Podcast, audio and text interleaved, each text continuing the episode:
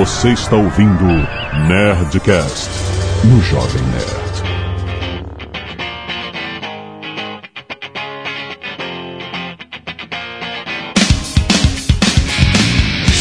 Landa, landa, landa, nerds! Aqui é Alexandre Antônio, Jovem Nerd. Faculdade é um lugar para você estudar e se especializar. Aqui é o Afonso Solano e You're my boy, Blue!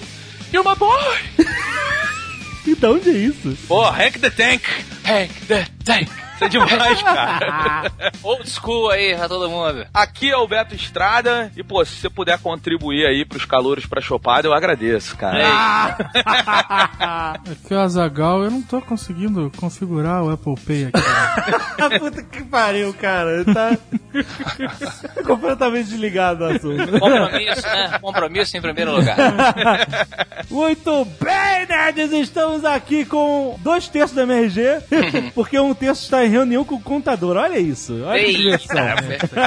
Shit just got serious. Tá vendo? O nego acha que é só, só festinha. É, pois Just é. fun and games. Mas nós vamos falar aqui de histórias de faculdade. Nós já gravamos um outro Nerdcast com o Sr. Caco, já sabia muito tempo atrás. Pode clicar aí no link se você não ouviu, que tá muito engraçado. E agora vamos tirar do MRG essas histórias sórdidas dessa época que vocês deveriam estar estudando para ter a sua profissão, mas vocês estão, na verdade, emulando filmes americanos? Vamos para o e-mail. Canelada.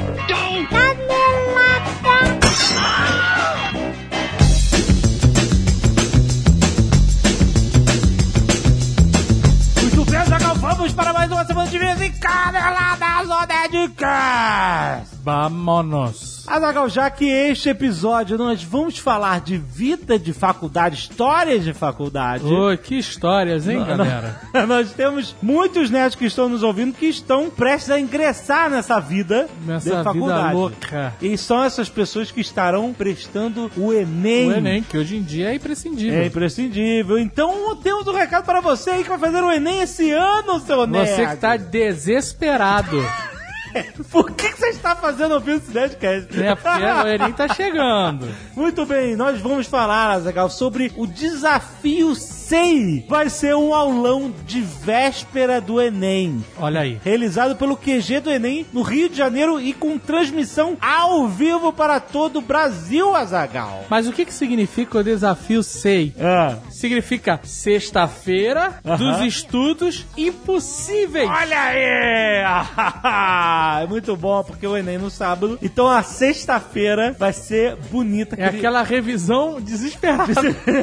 que é pro- pra, pra tentar vir da onde não veio. É, não, sim, com certeza. E, e até pra quem estudou, tá Porra, meu amigo, do na que- véspera de prova vale tudo, velho. Vale tudo, exatamente. E o que acontece? A prova do Enem vai acontecer nos dias 8 e 9 de novembro. Olha aí, tá Então- chegando. Então, exatamente. Você aproveita a sua ansiedade para você intensificar os seus estudos Isso. nessa sexta-feira, o dia antes. Como é que funciona? O evento vai acontecer no Rio de Janeiro, mas todas as vagas presenciais estão ocupadas. Tá lotado. Tá lotado. Mas olha só que notícia espetacular. Eles vão transmitir ao vivo Eles quem? o QG do Enem. Ok. O QG do Enem vai transmitir ao vivo no site enem.com.br Aí. de graça. Olha aí!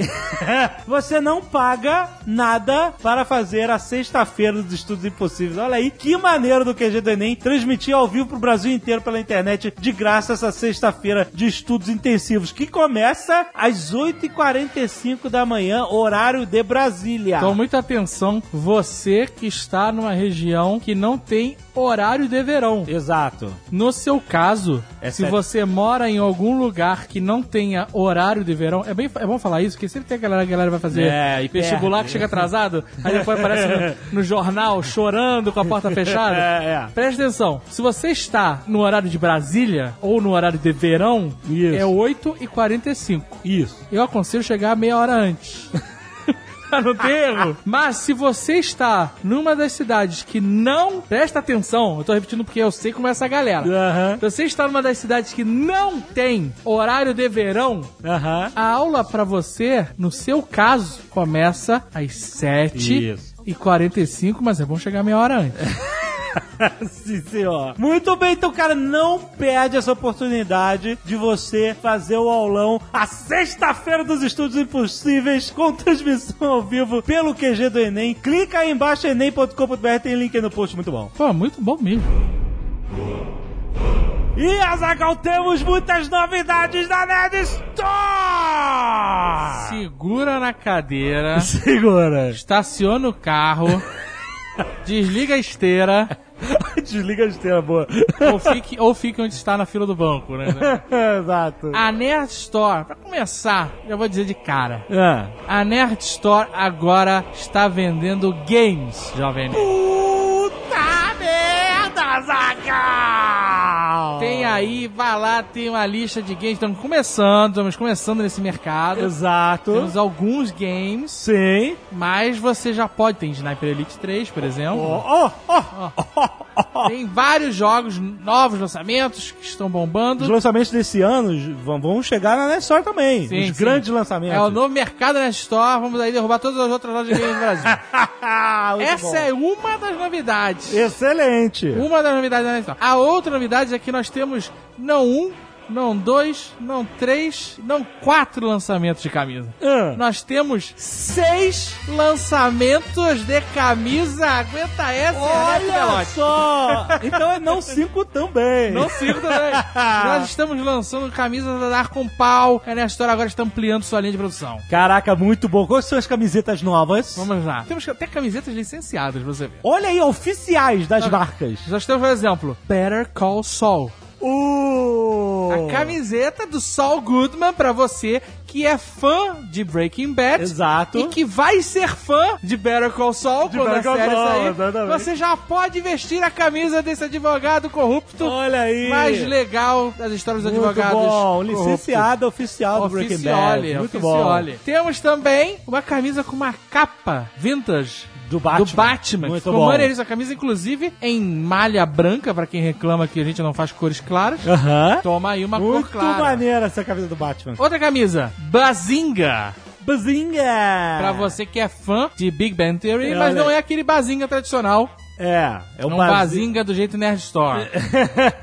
Temos a camisa Groot e Odor. Olha aí, legal. Que são os queridos. Eu não, eu não sei como dizer, monossilábicos. Não são monossilábicos, né? eles É. falam mais de uma, uma sílaba. é verdade. Mas eles são limitados. Estou jogando caça-palavras. Caça-palavras e cada, cada um escreve o quê? O que? Caça-palavras. o que eles sabem. I am Groot e Odor. Horror. Exatamente. Muito Essa camisa ficou muito maneira, a arte Muito dela, maneira. inclusive. Todas estão maravilhosas. Temos também a camisa Hobbit Barril, Olha aí, irada. que mescla os anões fugindo dos elfos com o clássico desenho do pica-pau. Olha aí. Nas cataratas do Niágara. Muito Ficou bom. muito maneira a arte também dessa camisa. Todas elas maravilhosas. E, para fechar, Aham. Jovem Nerd, essa primeira série de lançamentos da Nerd Store, Sim. temos a camiseta do Ozob. Uh! A primeira camiseta do Ozob dá uma bitoca no meu nariz. Ah, que excelente, cara. Outra arte fodástica do Ozob com aquela granada bonita esperando um beijinho. Muito bom. Então, olha só, tu pode comprar um monte de camisetas novas, Games, games, olha só. livros pra avisar, inclusive, que Huff, a lenda de Huff Gunner, está perigando de acabar. Olha aí, a bomba tá bombando. Tá bombando, tem review em tudo que é lugar, a galera tá lendo, Caraca, tá desenhando, tá fazendo fanart e as pilhas estão diminuindo, o livro está esgotando. ah, excelente. Então, garante o seu presente de Natal já, cara. Já, estamos- já. Já estamos falando de Natal, Estamos hein? falando de Natal, acabou o ano. já. Pensa no Natal com antecedência. Isso, já entendeu? vai Que comprando, já vai botando bem. na árvore. já vai botar Já na estamos em árvore. novembro, já é Natal. Exatamente, muito bom. Nerdstore.com.br E se você não quiser ouvir os recados e e-mails sobre o último Nerdcast, você pode pular direto para 24 minutos e senta que lá vem história. Azagal, quero agradecer aos nerds cacete de agulha que doaram sangue, enviaram fotos de suas doações para mostrar aqui e estimular outras pessoas a salvarem vidas toda semana. Alan David da Silva, Braulio Gonçalves, Bruna Trevisani, Camilo Arthur, a equipe de rugby Valkyrians, Azagal. Cara, a galera do rugby tá empolgadíssima. Pô, maneiríssimo. Muito bom, Guilherme Radaeli. Será que é irmão do Lucas? Eu não sei, pode ser. Gustavo Semin, Juan Costa, Lariane de Lima, Caraca, uma cabeçada que não acaba nunca mais. é, Larissa Carvalho, Leonardo Bonfim, Nicolas Bezut, Leopoldo Fernandes, Lídia Rosa, Vinícius Peixoto, Luan Alves, Ana Paula Ramos, Luciano Damasceno, Marcolino e a Joji Pereira. Essa família na Damasceno é grande.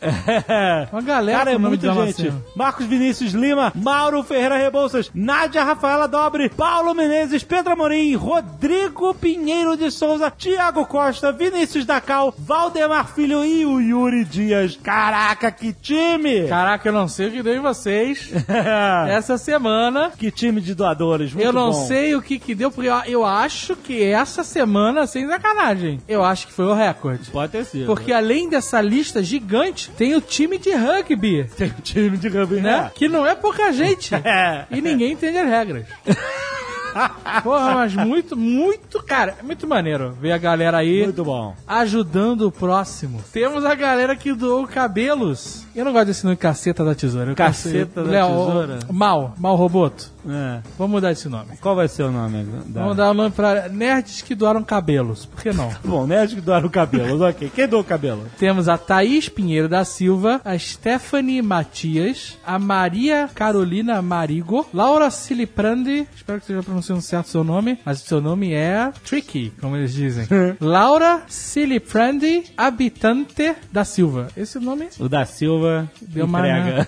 no final. E a Larissa Cara. Larissa Cara. Muitas piadas com o cara. Não. Cara, cara. Obrigado, gente, por ter doado o cabelo. Pô, muito obrigado. Aí a galera que faz a diferença na vida de muita bom, gente. Muito bom. Arte dos fãs, Azaghal. Agora que as pessoas estão terminando de ler a lenda de Rough Gunner, estão empolgadíssimas e mandando artes, Azaghal. Empolgadíssimas. Inclusive, eu estou pensando seriamente em reunir todas essas artes e Num botar no Hot Site. Ah, legal. Fazer um álbum no Facebook, é muito simples. Sim. Mas também botar lá no Hot Site. Pô, porque a gente não tem. Não, é o primeiro livro que a gente faz que não tem artes, né? Especificamente. Sim. No Hot Site. Mas as artes dos fãs estão tão maneiras que eu acho que elas merecem um destaque no um Hot destaque, muito bom. Olha aí, temos o Reino de Gunor, é, pelo Felipe Lisboa, que ele desenhou a, a vila de São Arnaldo lá no cantinho direito, ficou muito maneiro, e tem o dragão, muito maneiro. Tem o Rough Gunor, Axia e Corin, pela Ariane Soares, cara, que maneiro, cara, que que ilustração maneira, os três ali junto com a vila ao fundo. A Ariane Soares também fez uma outra ilustração da lenda de Rough Gunner, que tem o link aí no post. Muito irada, cara. Prior lutando ao lado do Huff. Porra, cara. E martelo gigante. Que, que martelo gigante, cara. Temos também o Mosteiro de São Arnaldo em Minecraft. Por que que você selecionou isso? Do Vinícius Marque. Pô, é um trabalhão, cara. É um trabalhão, ficou maneiro. Temos a Lenda de Huff Gunner por Guilherme Matt. Muito bom. Temos Huff e Axia por Fernando Poleto. Ó, que bonitinho, que bonitinho, casal. Tiso, tiso. Temos Jovem Nerd Azagal por Adriano Vespa. Olha aí. E A Batalha do Apocalipse por Gleison Cipriano. Muito bom, Meu pai gente. tinha um amigo que chamava Cipriano. Cipriano. É um nome Romano. diferente. Romano. É verdade, é, É? romano. Eu achava estranho quando era criança. Mas agora você falou romano, automaticamente veio um respeito. Um respeito forte no nome. Mas o Cipriano que meu pai conhecia era um cara de gente boa pra caramba. Sim, ok. Eu espero que você também seja, Cipriano Romano. Renato da Silva, 28 anos, professor de História, Leicester, Inglaterra. Ouço o Nerdcast há anos e sempre adoro quando vocês falam de História Medieval, principalmente porque é minha área de atuação. Sou professor de História, cheguei a lecionar História Medieval na UFF e meu mestrado foi justamente sobre Inglaterra Medieval, no período anglo-saxão. Olha aí, temos aí um candidato. sempre ouço algumas caneladas quando se trata desse riscado, mas deixo pra lá porque odeio os famosos ouvintes de monóculo que querem mostrar como são fodões superiores que do, do assunto mais que vocês. Pô, mas é pra isso que existe a sessão de caneladas. Mandem sim. Mas dessa vez acho que posso acrescentar. Olha aí. No final, mas no final ele tá simplesmente corrigindo a gente. Eu não quis dizer isso, mas é isso. Explico. Atualmente curso meu PH. Ah, não, peraí. Ah, vamos botar o cagada- monóculo. Que cagada de gosta. Atualmente curso meu PhD na University of Lancaster. Pronuncia. Opa, pronu... Já me corrigiu. Já deu Se um pronuncia. pit slap na cara. Se pronuncia Lester.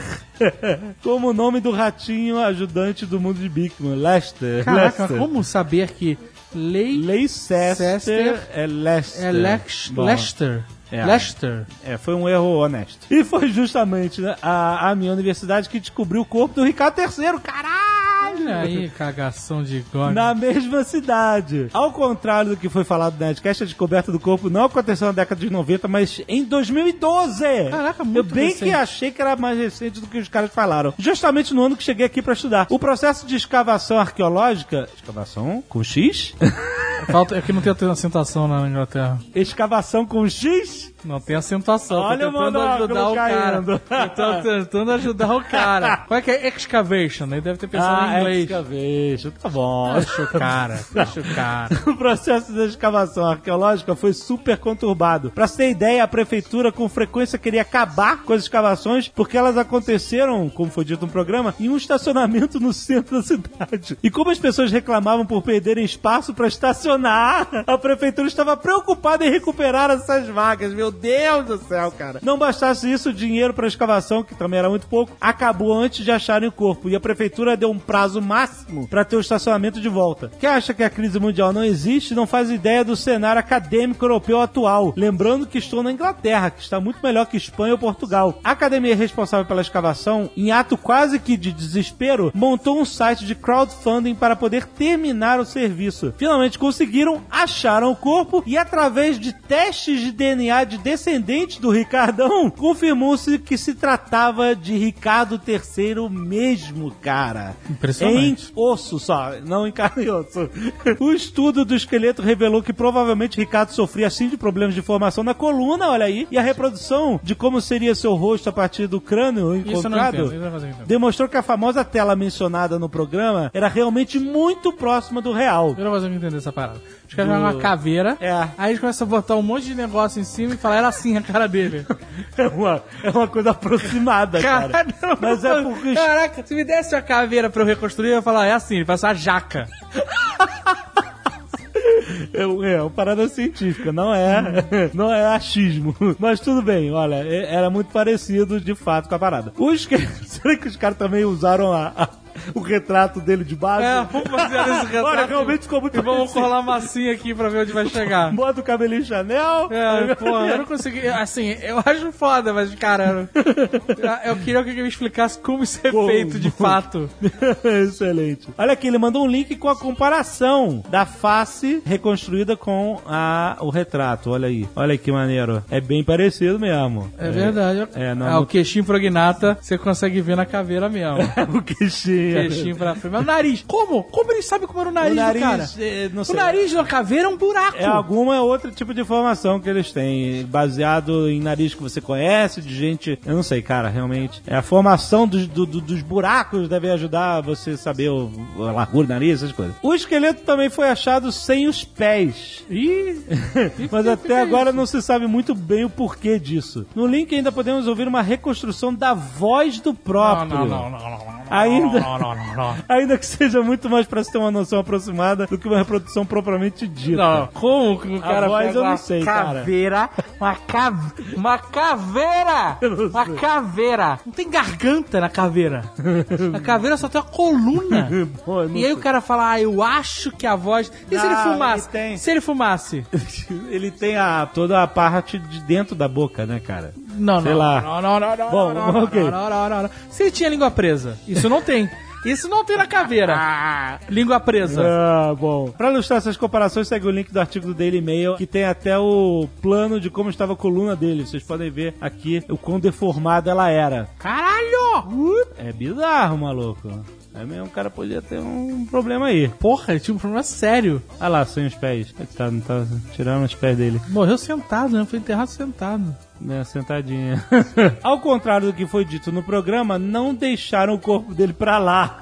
o que eu achei também muito estranho. Mas levaram e enterraram o rei defunto na Grey Friars Friary, algo como um mosteiro barra confraria dos frades cinzentos, onde provavelmente foi enterrado pelos frades franciscanos que administravam o local. E o curioso, uma vez que a Universidade de Leicester descobriu o corpo, a universidade e a prefeitura de York requisitaram formalmente para que o corpo fosse levado para lá.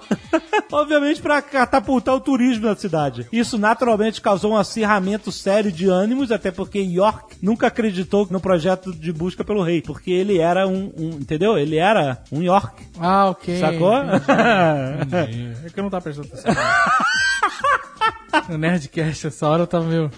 Ai, bom, o fato é que quase vimos uma Guerra das Rosas 2.0. Era só falar não. Não, não vou mandar porra nenhuma. É bom, é. Vem aqui pegar. Vem aqui pra fazer a barreira de escudos. Vem, vem passar minha barreira de estacionamento.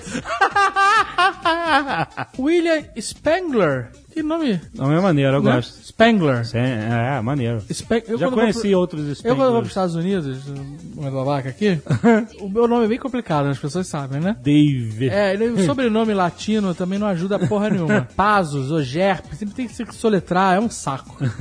Eu queria usar um nome americano, assim, inventar Você um queria nome. inventar um nome Chegar no americano. lugar, qual é o seu nome? Fala Dave, Dave, que Dave é americano, né? Dave Spengler. Spengler. Ou aham. Stifler. Stifler. Beleza. É, o Guga, a gente falou que o Guga podia ser Guga Gaylord. Caralho. Bem, William Spengler, 38 anos, historiador. né, Os historiadores vêm com tudo pra cima da gente. Gaspar Santa Catarina. Tem um historiador aí no programa, vai em cima dele. Ah, Salve, salve, suceranos nerds. suzeranos, né? Suzeran, sucê, sucê, suzê. Suzer, não tem dois S? Eu odeio a língua portuguesa. salve, salve, nerds! Sem suzerano. A Guerra das Rosas, como todos puderam perceber, é naturalmente confusa pela quantidade de personagens bumerangues. Bumerangues. Ok, a palavra parecia mais confusa do que ela realmente era. Caralho, é boomerang que tu não conseguiu ler?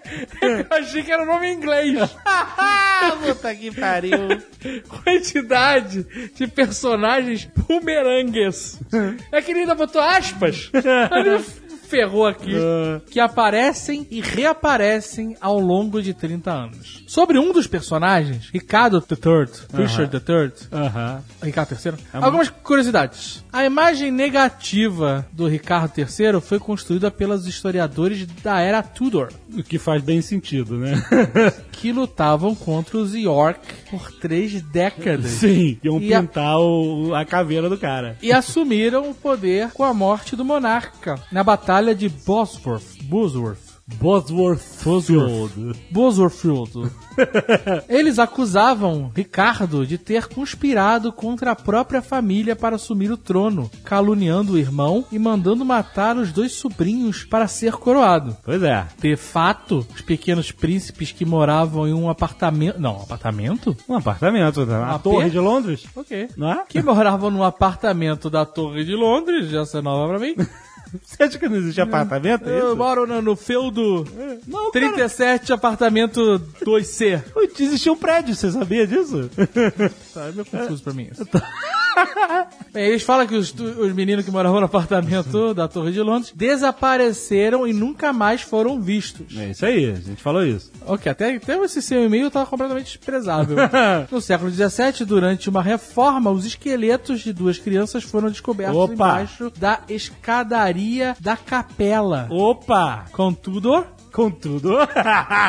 Não há qualquer prova de que sejam os príncipes, nem de que Ricardo III esteja envolvido na morte dos sobrinhos. DNA, não? Ninguém? Esse episódio, contudo, foi bastante explorado pelos Tudors. Sim. Com Tudor, foi bastante explorado pelos Tudor. Para que o rei da casa de York fosse sempre lembrado como um tirano cruel e impiedoso. Com a identificação da tumba de Ricardo III, os pesquisadores esperam poder reescrever esse capítulo da história. Entendi direito esse meio. Não, eu acho que ele tá querendo dizer que é, o fato que confirmaram que o corpo do Ricardo III foi encontrado no estacionamento em 2012 era dele mesmo, talvez possa ajudar eles a ligarem porque os moleques eram da família. Por que, que eles não fazem DNA nos moleques? Eu não sei, às vezes, é, eu não sei se, se dá pra fazer DNA de tudo, né? De Às tudo? vezes- ah.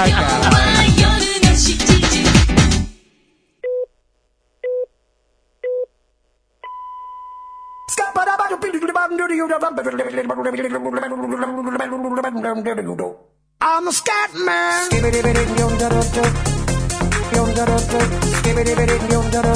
Beto Estrada, você falou, você começou falando sobre o negócio de dar um dinheirinho pra chopada. Isso. Você fez isso quando era calouro ou aplicou depois esse negocinho da- do cara ir pro sinal pintado pra pedir dinheiro pra chopada? Cara, então, olha só, pra que fique importante a título futuro para as pessoas entenderem, eu fiz quatro faculdades, terminei só uma. Olha, Eu fiz duas e terminei zero. Mas eu, eu fiz, um, eu fiz um curso profissionalizante. E Tá sou Tá bom, ok. Serve? Isso O vale? importante é se formar, porque eu gastei o dinheiro da vovó em cinco faculdades e não me formei em nenhuma! Nossa, aí, sério? Time, time, time Azagal. Eu tive, eu tive 100% de aproveitamento, um e um. Olha, olha aí. Tá trabalhando pra caramba no que tu se formou. Ué, Olha esse aproveitamento aí. ué, se não tivesse trabalhando no que eu tinha me formado, não tinha Jovem Nerd não, maluco. Como é que você sabe? A vida do designer está aqui totalmente Ué. aplicada no Jovem Nerd. É o negócio da borboleta, compadre. Você não se formou, você não trabalha no que se formou. Você se trabalhava. formou como designer. Então, mas eu você trabalhava com trabalhava web. como web designer. Mas é que por são duas coisas completamente diferentes. Não, mas eu, ué, não, o, o, o bacharelado de desenho industrial tá habilitado a, a trabalhar com web design. Qualquer um que compra aquela revista na banca de jornal. Começou. O Alexandre, inclusive, no Brasil, ele é formado em. desi- é, ele é design. Ele não é designer, ele é design. Não, eu quero Design. saber quanto você, você acredita realmente que você seria incapaz de trabalhar com Não, web cara, mas design é que acho- uma sem coisa- ser designer? Uma coisa vai levando a outra, Mas quando entendeu? você trabalhava como web design, você tinha que apresentar seu diploma? Não, mas pera aí, Zagal. Existe dois tipos de web design. Existe o web designer formado, que é o web design. O não formado, normalmente, é o micreiro. Tudo a mesma merda. O Jovem Nerd trabalhava de web designer muito anos antes de Não, antes da faculdade, mas aí, sabe o que aconteceu? e quando Olha você ganhou só. o diploma, tipo, teve um upgrade? Olha o efeito borboleta. Quer saber o que aconteceu? não, cara, o efeito borboleta, Vamos cara. lá, efeito bot- butterfly. Eu estava na faculdade, Ah. bem no início, e eu tinha trabalhado já enquanto eu estava no colégio. E aí, quando eu entrei na faculdade, eu parei de trabalhar só pra estudar. Só que eu tava num perrengue foda, precisava ajudar lá em casa, tava tudo difícil. E aí, cara, nesse perrengue, veio uma coisa dentro de mim, e subiu, subiu, saiu pela minha boca num cara que eu conhecia que trabalhava na faculdade, num núcleo de design na faculdade. Eu falei, ah, cara, eu preciso trabalhar, me arranjo um emprego. E o cara falou assim: olha, eu não tenho nada no núcleo de design, não tem nenhuma vaga, mas tem o diretor da escola de marketing tá querendo gente pra trabalhar com ele, é, gente de design. Então vá lá no escritório dele, marca uma hora e vai lá. E isso foi uma cadeia de eventos, de eu indo trabalhar com um, projeto pessoal do diretor de marketing na faculdade, que era o Ipanema News. Olha aí que beleza, durante a bolha da web, eu fui fazer um site mais local impossível, um site sobre Ipanema, maluco. Nas notícias de hoje do Ipanema News, Caetano Veloso atravessa a rua. É quase isso. Nós vimos uma notícia assim, eu e Beto, falando Caetano Veloso atravessa a rua, Atravessa a exatamente rua. É, exato. A tomar no cu, E foda. aí, quer dizer, e aí isso me fez é, ter que procurar outro emprego. E eu fui trabalhar na empresa que eu fiquei mais de quase sete anos. é, e aí, nessa empresa, durante as minhas horas de almoço, com toda a cultura que eu estava absorvendo, com toda a frustração de um designer fazendo designs de shopping centers, que eu cheguei a desmaiar de estresse um dia, que eu tinha que pro- aprovar um layout pro Park Shopping em Brasília, olha aí. E Peraí, você desmaia, Shopping- você desmaia de estresse que nem uma cabra? eu- não, eu só desmaiei de estresse uma vez na vida, foi essa vez. Ah, entendi. Na van, eu desmaiei de estresse vo- voltando, porque era assim, o cara falou assim, esse layout tem que ser aprovado hoje, ou fudeu tudo, vão perder a conta. Se fode aí, estagiário. e aí foi tudo no meu ombro. Aí eu fiz a porra do layout, mandei, foi uma estafa inacreditável, e quando eu tava na van, voltando pra casa, eu desmaiei. Então, van. que- o que- e no final da história você não tinha diploma. E aí, então não cara, não, não, por, não, cara, pô, foi dentro da Se faculdade. você tivesse diploma, você não ia desmaiar? Não, cara, dentro da faculdade eu pedi um emprego pra esse cara. E esse cara me botou num trilho que levou até o Jovem Caraca, Nerd até você, hoje. você, você vê as coisas como se elas fossem realmente assim. Ah, eu, eu sei que poderia Olha só, eu vejo da seguinte maneira: esse cara se aproveitou de você de uma maneira inacreditável. Quem? mim O Ipanema News. Ah, então, eu sei, foi, foi um Ele não trabalho... foi um samaritano. Não, mas eu não, ah, não, não, ninguém foi. Tô falando, de, tô falando de sequência de eventos, não tô falando de. É, se ele não tivesse passado por essa Ah, situação, esse ele não teria feito um esquema meio ceia. entendeu? É, isso. Ou você sabe que sempre cabe aqui, né? aquela expressão idiomática, ou não. Não, eu sei, cara, mas. mas Claro. o- eu tô te falando a sequência de eventos que você conhece que deu certo, entendeu? Caraca, e, e, de onde veio esse assunto? Aliás, teve uma sequência de eventos pra esse assunto vir parar aqui. Veio das milhões de faculdades. Das milhões de faculdades. E olha, eu, eu concordo, eu acho que todos nós podemos olhar assim, se a gente fizer um canvas da nossa vida é, educacional, seja ela qual for, né? O, o Azagal sempre repete, ah, eu sou formado na vida e etc. Com certeza, Dave, se você pegar e fizer um, um mapa de tudo que você passou, claro, você pode interpretar de uma maneira que tudo se encaminhou para aquele lugar, ou que foi uma coisa absolutamente randômica. Mas eu concordo com o Alexandre de que tudo que você passa resulta naquele resultado que e, e não e seria muito diferente. Eu não, não seria a mesma pessoa, não teria tido as mesmas oportunidades se não tivesse. Eu fiz a brincadeira de ter cursado cinco faculdades e não completado nenhuma, mas eu aprendi muita coisa fazendo essa, essa mistureba toda. É. Eu acho acredito que muita gente também. Faz parte do. Não, mas do a gente chegou ser. aqui pelo seguinte: o jovem nerd, exercendo a soberba dele, falou assim: Eu fiz uma faculdade Não, e tirei um diploma, Ah, então você 100% foi de aproveitamento. não foi uma brincadeira. Não foi uma brincadeira quando ela tem fundo de verdade. Ah, vai tomar no cu, pô. O que, que eu posso fazer? Eu não vou falar. Não é 100% de aproveitamento. Tem gente que se forma em engenharia e motorista de táxi. Cadê o aproveitamento desse cara? Você se formou como Então- designer e não trabalha com Não, design. eu tô falando do que eu- diploma. é isso que eu tô falando. E você Não. começou a contar a história que desmaiou na van. Eu tô falando de diploma, cara. Cadê Só- o teu diploma? Eu, eu- eu vou fazer duas perguntas agora. Eu quero que você me responda elas sinceramente. Ah, Cadê o teu diploma? tá lá, ué. Aonde? Tá na Secretaria de Educação do Rio de Janeiro. Na Secretaria de Educação. É. E quando você vai pendurar aí na parede do Nerd Office? não importa isso, cara. O que importa é. é Então você não tem, se- você não tem fisicamente o diploma, você Ah. não tem 100% de aproveitamento. Não, eu tenho. Se você, se você 99, fizer uma tá. das suas merdas aí e a polícia te pegar, você vai falar o quê? Eu tenho 100% de aproveitamento, mas estou sem o diploma? Ué. O diploma só serve pra isso, no final Não, acabou, acabou essa porra. Acabou Não tem essa mais porra. cela especial? Não, não tem mais essa porra, não. Olha, eu me sinto vingado agora. Não serve pra nada agora. Eu sei que tá de mimimi aí, cara. Eu não tô de mimimi. Eu não Que falei não- que eu que não tive terminou a 100% faculdade. de aproveitamento. Não, eu não mas quis, foi uma brincadeira. Eu não quis terminar. Ah, estamos Eu chegando aqui à raiz do terminar. problema. Mas agora se sentiu pessoalmente atacado. Não, porque o Jovem Nerd, eles soltam essas merdas como se fosse a soberba, Eu entendeu? tava brincando, porra. Não, eu estou aqui. O Afonso fez cinco faculdades e não terminou nenhuma. É o quê? É um, é um lixo. Tá bom. Um mendigo. Virou Tá blogueiro. Tá é o que bom, deu pra tá fazer. bom. Podia ter Acho feito que Estamos precisamos todos, todos. estamos todos debaixo do mesmo teto. Eu já vou dizer É. uma coisa. E ele é de então. vidro, Jovem Eu vou- Nerd. Ele é de vidro. Eu não podia ter falado nada. Na minha condição de ter sido a pessoa que se formou, eu devo ficar calado. Não, Antes- você podia falar, eu me formei em uma faculdade. Ponto. É, 100% de aproveitamento. É porque seus você- merdas que Não, não falei isso, nada. porra. Não falou Não falou, mas a gente tá lendo aqui tua linguagem corporal. Não, que linguagem corporal. Acho que o Dave tá num dia de fúria hoje. Qualquer Não, coisa não ele pode. leva É, que ele não conseguiu configurar o Apple Pay, Peraí. tá putinho agora. Eu, eu, eu já consegui configurar. Eu não ter me formado, ou o Afonso não ter se formado em nenhuma faculdade, significa que o Bill Gates Não, cara, não, não. tem aproveitamento. Não. 0% de aproveitamento. Não, porque estávamos falando. Mark Zuckerberg. Vocês estavam falando de estatística, né? Quantos por cento de aproveitamento Você tem o Mark tava falando de, olha, eu fiz uma faculdade, quatro faculdades e me formei em, em, em uma. Eu não falei 0% de Ou aproveitamento. eu fiz é, cinco faculdades e formei em nenhuma. Você falou. E eu falei, eu fiz uma e, e me formei em uma. Não, não. 100% de aproveitamento. Ah, qual é o aproveitamento do Mark Zuckerberg? Tá bom, cara. Eu acho que alguém precisa deitar num divã. E não sou eu, o Jovem Nerd que precisa se afirmar em cima dos outros. é Não, eu tô cara, dizendo. caralho, até parece, me conhece. Como se fosse preciso disso. Eu vou falar agora também. Eu fiz autoescola e acertei todas as questões, 100% de aproveitamento. tá bom, ué. Pronto. Eu acertei, sei lá, 11 de 15. Então, não tem loser. vergonha. Loser! Não, mas eu não falei isso. Você que tá, Volta pra autoescola, Jovem você Nerd. que tá com vergonha aí da da faculdade. 70% de aproveitamento. eu passei também, ué. Eu não tenho vergonha da faculdade, eu tenho orgulho do dinheiro que eu tô contando aqui, ó, no meu Apple Pay. Pra E pagar tudo com. Apple Pay.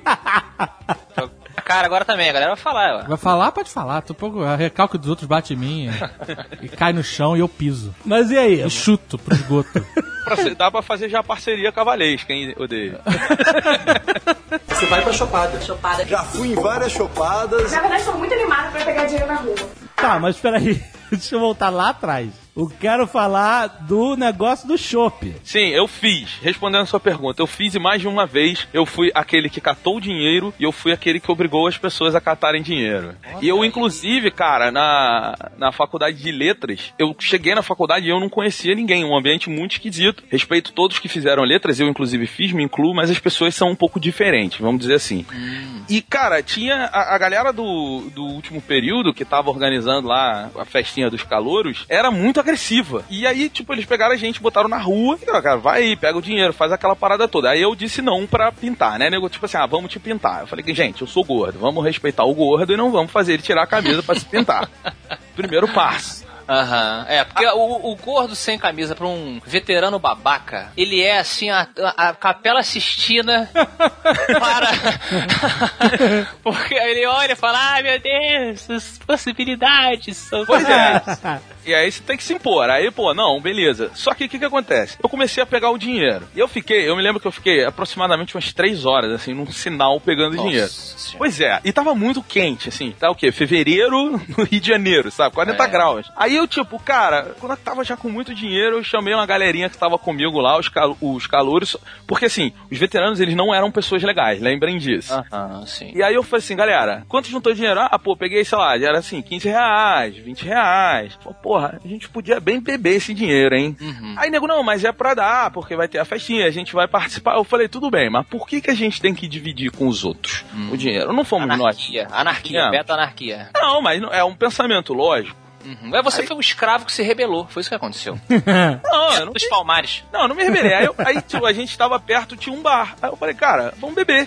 Já pegamos dinheiro. Não era pra gente pegar o dinheiro pra beber? Vamos beber. Mas deixa eu te perguntar então, Beto, como um, um investigador social, que acredito que sou às vezes, como todos nós somos. Por que que você disse... Quantas faculdades de sociologia você fez? Olha, sociologia é uma arte que eu já vim preparado. Tá bom. Mas falando sério, por que que você aceitou participar deste ritual? Cara, porque assim, você chega na faculdade, você tem que se inserir. Se você não participa do calor, rola aquela, aquele lance assim. Você teve medo de ser segregado? Você ser o babacão? Vai rolar, pô, no primeiro dia de aula eu falei, cara, vamos curtir a festinha, vamos conhecer as pessoas, vamos fazer. Só que os, os veteranos eram escrotos. Aham. Aí eu não comprei o barulho. Eu falei assim, não, pô, não é uma parada legal pra unir as turmas. Entendi. É, um- é uma parada de babaquice. Sou melhor do que você porque sou veterano? Não, porra nenhuma. É engraçado, eu pergunto porque eu, eu também passei por isso, né? E, e- e eu neguei todas as vezes, assim. E às vezes eram babacas, às vezes eram pessoas bacanas, e eu simplesmente explicava. E, pô, cara, obrigado, mas eu eu. nunca fui nenhum trote, 100% de aproveitamento.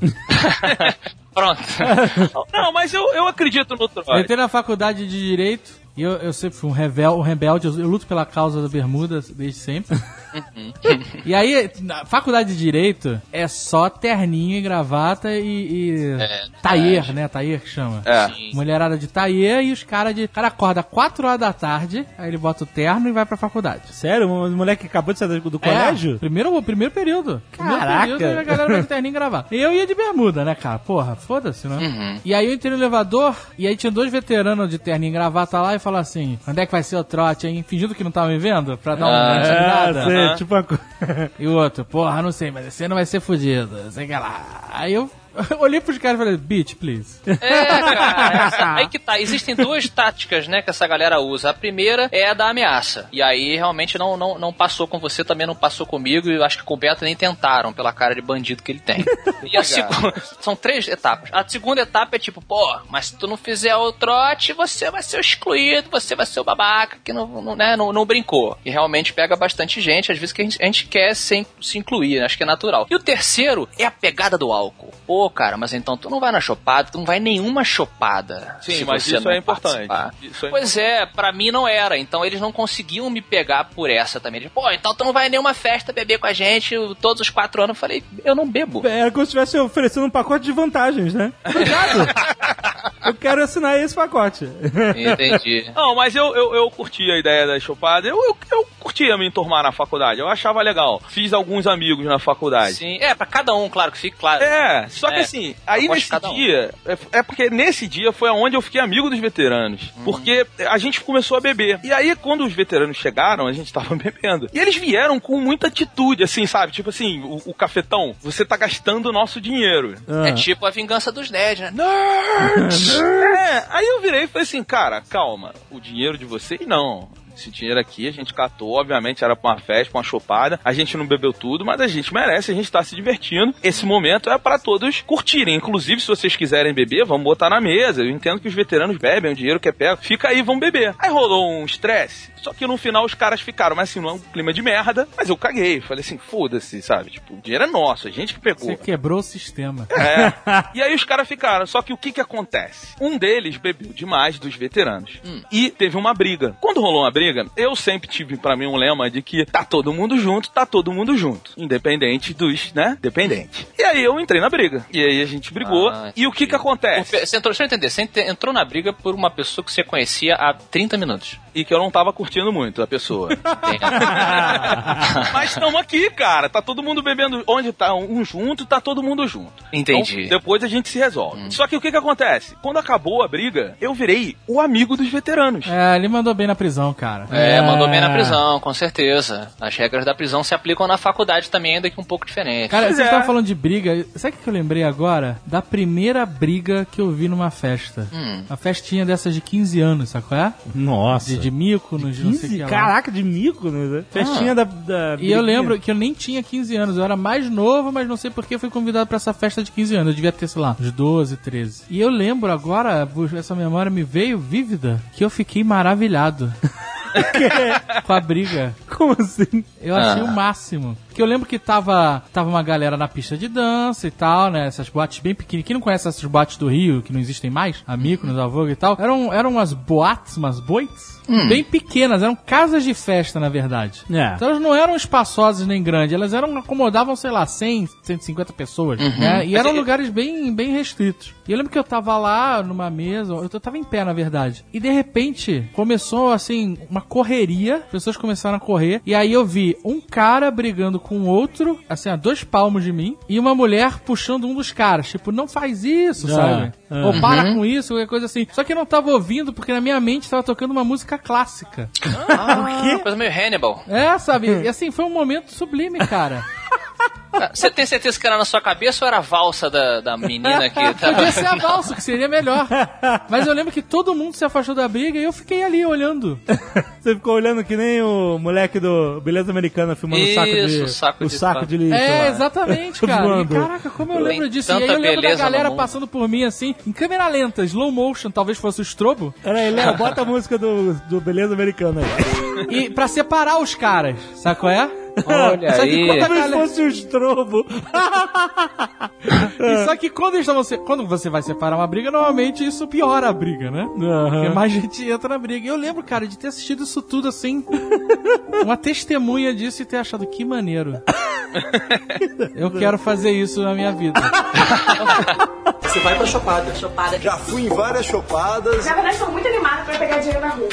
Porra, eu não, acho não que gosto nunca de briga briguei, não, eu acho que eu nunca briguei na faculdade. É na faculdade, pra você brigar, você tem que. É fácil, tem, cara. Tem que ter uma situação muito escrota, né? Pra você cair numa porradaria. Não, eu não briguei. Eu não briguei porque a minha primeira faculdade era de direito e toda a galera é muito coxinha, né? Uhum. E eu andava com uma galera mais velha, porque eu estudava à noite. Hum. Então, a galera com a cabeça mais. O pessoal tava muito mais preocupado em beber e conversar do que ser na porrada. É, isso acaba que cai pra uma pergunta que eu ia fazer pra vocês, porque a faculdade é, é um lugar onde muita gente tenta se reinventar a respeito do que era no colégio. É, né? tanto- É lembra que engraçado isso, né? Porque É, muito Lembra que a gente curioso. falou que o colégio parecia uma, uma mini prisão? Sim. Porque você tem que ir pra lá todo dia e tal, não sei o que, você não tem escolha, tem sempre aquela galera. A faculdade já é muito diferente, porque. É a restituição à sociedade. Você É, não quer que é. ninguém saiba o que, que você foi. É, cara. é- Eu nunca tinha avaliado isso, mas é verdade. A faculdade ela é um reboot É. na sua vida social, porque todo mundo quando termina o colégio,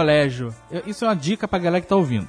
Você tá terminando o seu colégio, vai fazer ENEM, aquela história toda. Você vai entrar pra faculdade. É. E você acha que você vai ser amigo dos seus amigos pro- do colégio pra sempre. Não vai.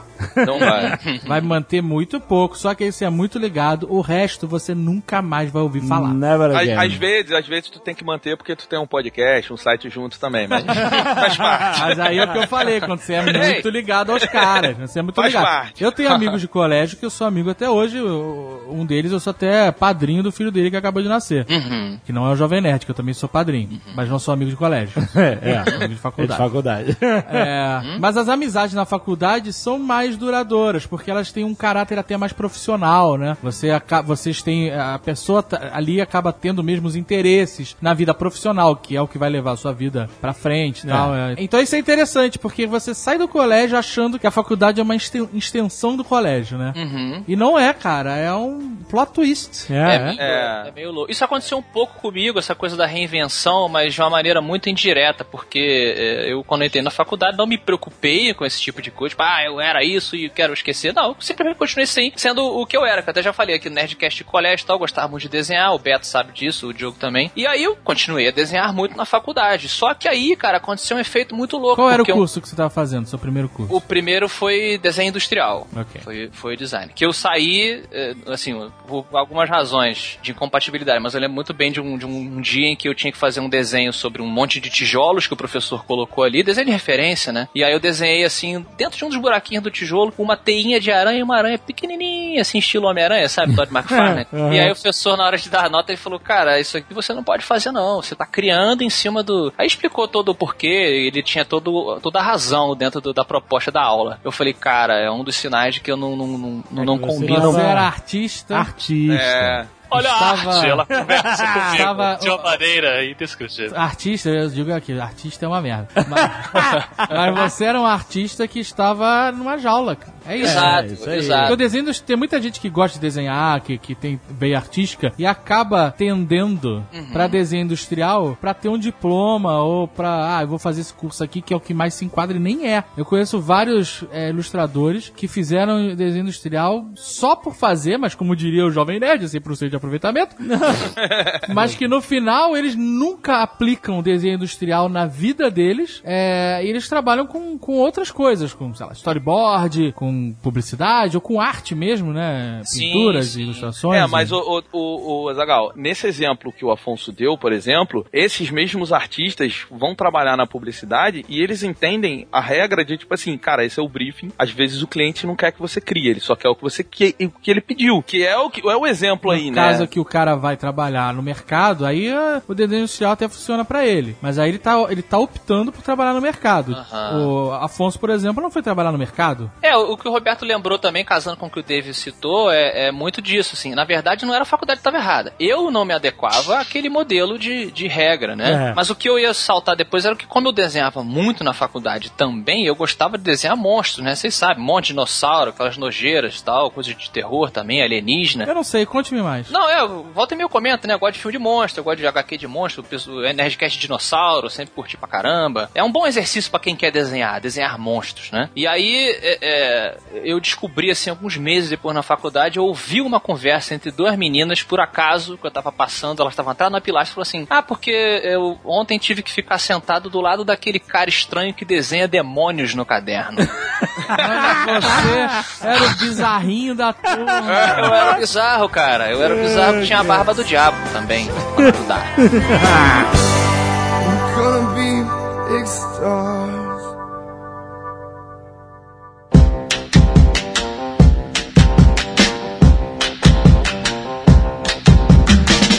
Vocês se conheciam desde o colégio. Sim, eu e Roberto no colégio. Mas você foi fazer faculdade de quê? Primeiro desenho industrial. É, eu fiz primeiro desenho industrial, é, e aí, aquela coisa, né? Eu ainda era novo e conheci uma menina, uma menina que se conectou com os meus hormônios daquela maneira que todo- todos sabemos. e aí, cara, ela na verdade não tinha nada a ver comigo, assim. Ela era uma patricinha nível over 9000. Só que, né, você é um rapaz desesperado e o desespero, meus amigos, tem a capacidade de abolar a moral da juventude. E ela me convidou para uma chopada, que também não tinha nada a ver comigo, ah, em um local do Rio de Janeiro chamado Ilha dos Pescadores. Eita caralho! E aquela coisa que ela, ela sugeriu, porque a mulher normalmente não é direta, né? Ela sugeriu o seguinte: se você for, né? Se você quer sorrir, é com patati. Se quiser me pegar, venha na Ilha dos Pescadores me encontrar na chopada. e aí eu falei, porra, chegando em casa, eu falei, cara, que que eu, eu não sei fazer isso. Eu não sei fazer, eu não sei ir numa chopada e me comportar como um deles. Eu também não sei, cara. Mas eu conheço uma pessoa que transita entre mundos diferentes, que é o Roberto Duque Estrada. Peguei o telefone. Falei, Roberto, preciso de uma chopada. Expliquei, fiz o briefing pra ele e falou: Estamos juntos, Vingadores Assemble. E aí ele formou uma equipe que me acompanhou. Suporte da chopada. Exatamente. a galera hardcore que falou, meu irmão, tamo junto, né? Todo mundo garoto, Beto. A gente tinha o quê? 21, É, 22 talvez menos, anos, por talvez aí. menos, né?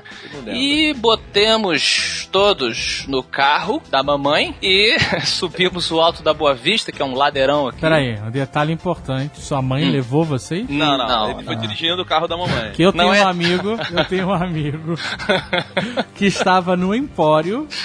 Todo mundo conhece o Empório, né? Aham. Empório, pra quem não conhece aqui, é, quem não, não é do Rio e tal, quem é do Rio e não, não, não- Whatever, quem não conhece.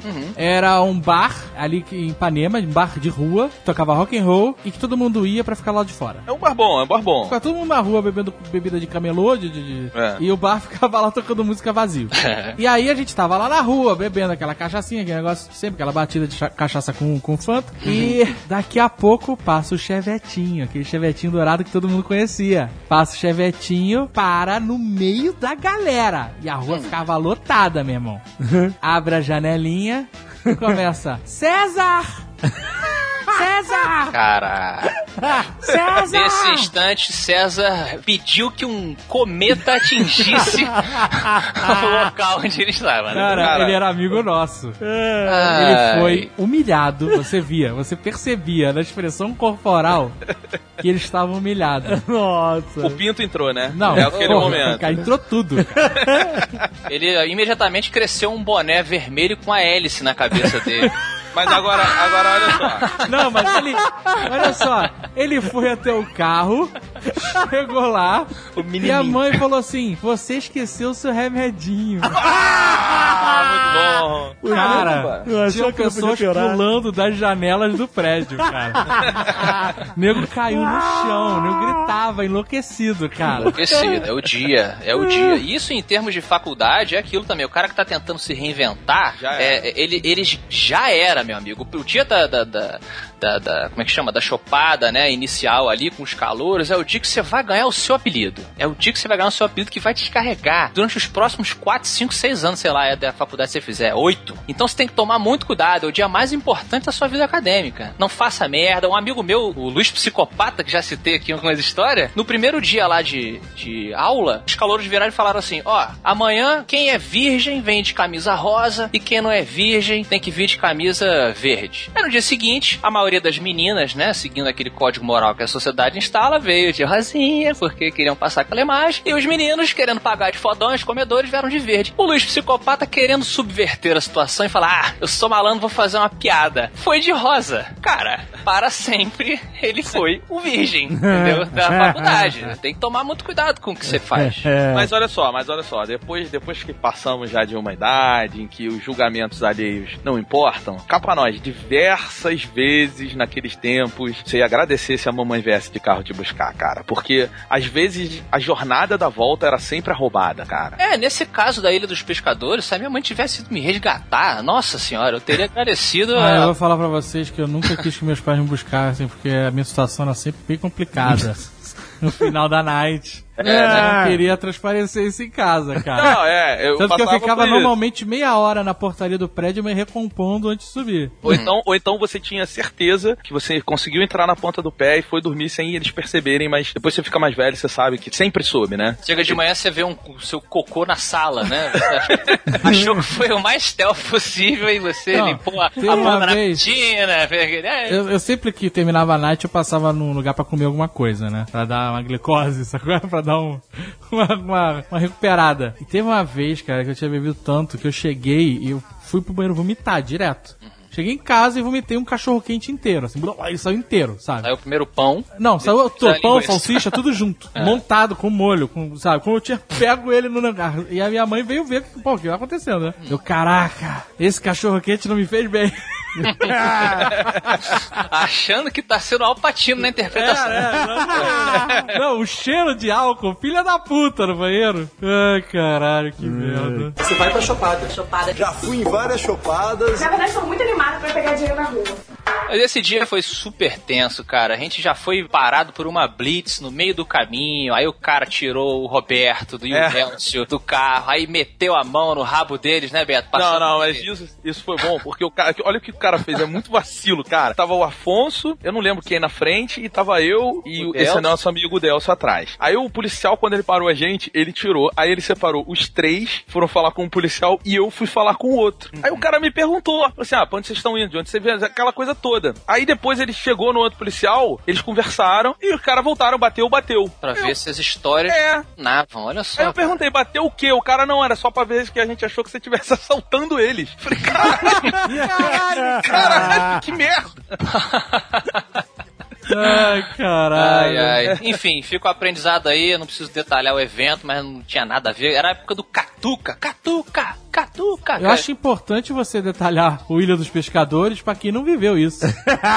Eu posso Bom. contar uma, uma história que aconteceu lá, que foi já o final. eu me lembro que o Afonso tava lá querendo pegar a mulher e tava se dedicando, cara. É, Aí ela fez um charminho, ela fez um charminho. Nesse dia ou em outras vezes? no mesmo No dia, mesmo no dia, mesmo dia. Aí, pô, o Afonso se dedicando. Aí a gente tava lá na pista lá, todo mundo dançando e tal. E aí um cara começou a dar em cima da mulher. Só que a mulher começou a meio que desviar do cara, porque ela ainda tava jogando com o Afonso. Uhum. E só que, tipo, começou a ficar um clima que o- os amigos do cara, sei lá, a galera começou a meio que olhar muito e chegar muito. Aí eu me lembro que aí é que tá, eu acho que foi onde o Afonso usou a experiência. Que eu virei pro Afonso e falei assim: Afonso, vai dar ruim, tá na hora de ir. Uhum. Cara, quando a gente saiu de lá, o tamanho da briga que estourou lá dentro e É verdade, cara, é verdade. Só queriam brigar, assim, mas o- Nível Uruk Hai dos seus anéis, né? Tem lugares de night que são conhecidos por lugares de briga. Sim. né? é, a Ilha dos Pescadores é tenso, É, inclusive. É que você bota um, bom- um monte de adolescente, cheio de, dos hormônios ali da, daquele período. Um monte de mulher na mesma situação. Esse que é o problema. Álcool, É. né? Uma música que. E não é só álcool, não. Não, eu tô, por isso que eu estou listando. Calma, para de defender o álcool, Pedro. Para de falar mal do álcool. eu, estou, eu estou listando todos os ingredientes diferente. Todos os ingredientes. E no topo disso tudo, né? Dos hormônios, do, do, do álcool, homem, mulher, aquela dinâmica ali de competição, você tem também a coisa querendo provar, né? Quero provar que eu sou fodinha, que eu sou fodão. E aí é um barril de pólvora. Então, quando o cara é um cara treinado da night, que é treinado da confusão, você entra no lugar, sabe, know your surroundings? Você entra no lugar, você tem que dar aquela escaneada e sacar qual é. É. Se você entra num lugar tipo Ilha dos Pecadores, Os pecadores. é certo, cara. Eu nunca fui nesse lugar, mas eu tenho certeza que era assim. Você entrava e tinha pelo menos o dobro de homens do que mulheres. Sim, sim. Esse lugar é um barril de pólvora prestes a explodir.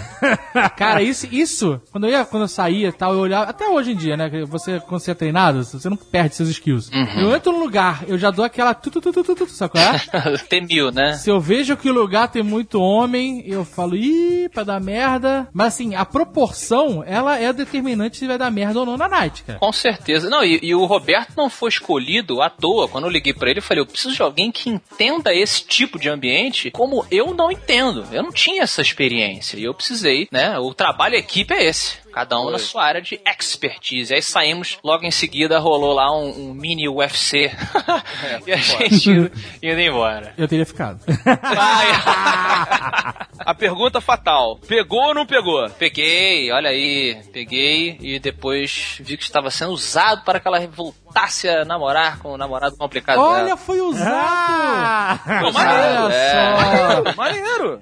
Eu já fui O que usado você quer também. com 20 e poucos anos é ser usado por todas as mulheres do mundo, né, cara? É, é um ponto. Usado pra causar ciúminho. Olha aí. Olha aí. Eu não sei nada disso, que eu já estava namorando há muito tempo quando eu entrei na faculdade. 100% de aproveitamento, tá vendo? É, sempre 100% de aproveitamento no relacionamento. Ai, ai. Agora que eu tô olhando, realmente foi meio babaca isso que eu falei, desculpe. Olha não aí. foi, não, não. David explicando contigo, porra. Tá vendo? Mas Eu não trago foi minha as intenção, pessoas- não foi minha Eu trago intenção. as pessoas pra realidade. Não né? foi minha Olha, olha intenção, mas olha saiu babaca. venceu, Jovem Nerd. Não, Foi isso. agora que eu tô vendo, sabe, é, desculpe, desculpe. Não foi minha intenção. Repete, desculpa aí, Léo. desculpe. Você vai pra chopada. Chopada. Já fui em várias chopadas. Na verdade, estou muito animada pra pegar dinheiro na rua. Eu fiz a faculdade primeiro de Direito e tal. Não fiz nenhum amigo lá. Assim, eu tinha vários parceiros do crime, mas. mas eu não tinha nenhum amigo, não ficou ninguém pra contar a história da, da faculdade de Direito. Depois eu fui fazer desenho industrial. E aí eu conheci várias figuraças, né? Eu conheci o Jovem Nerd, conheci Amigo Imaginário, o Sr. K, é, uma galera maneira. Conheci. Assim, é engraçado que na faculdade, você, pelo menos no meu caso, eu ampliei muito a área de abrangência das minhas amizades, né? E no colégio você fica. Todo mundo é muito parecido, vai. É. Todo mundo gosta das mesmas coisas, fica aquele grupinho. Mas quando eu fui pra faculdade, no meu grupo tinha pagodeiro, tinha de tudo, sabe? Pessoas improváveis, mas que eram amigos. E era um grupo bem legal. Eu lembro uma vez que a gente foi numa festa, galera da faculdade, vamos na festa, sei o que lá. A gente tava tomando, sei lá, cerveja na lagoa, porque a gente estudava ali na, na faculdade de cidade. E aí a gente foi tomar um quiosque, uma cervejinha e tal. E aí, puta, vamos lá no, no Rio Sul, em alguma daquelas boates do Rio Sul, que eu não lembro mais o nome. Caraca, e eu sei que foi foi estragado, cara. Eu sei que os poucos glimpses de memória que eu tenho nessa noite foi ver as garotas da minha turma bebendo resto de bebida dos copos das mesas. Ah, Nossa senhora, que Foi, fim. foi muito. Eu lembro de eu olhar assim e ver a garota pegar um copo, sei lá, com três dedos de cerveja Outra, e beber e ir numa outra mesa e pegar um resto de caipirinha É, é, não, faltou abraço do papai, né, na infância. e olhar e falar: Meu Deus do céu, aonde nós estamos? Puta merda. O senhor K tava lá comigo. e eu só vi ele falar assim: É. Esse é do Sr. K, cara. Ele só vem em momentos propícios. Você vai pra chopada. Chopada. Já fui em várias chopadas. Na verdade, estou muito animada pra pegar dinheiro na rua.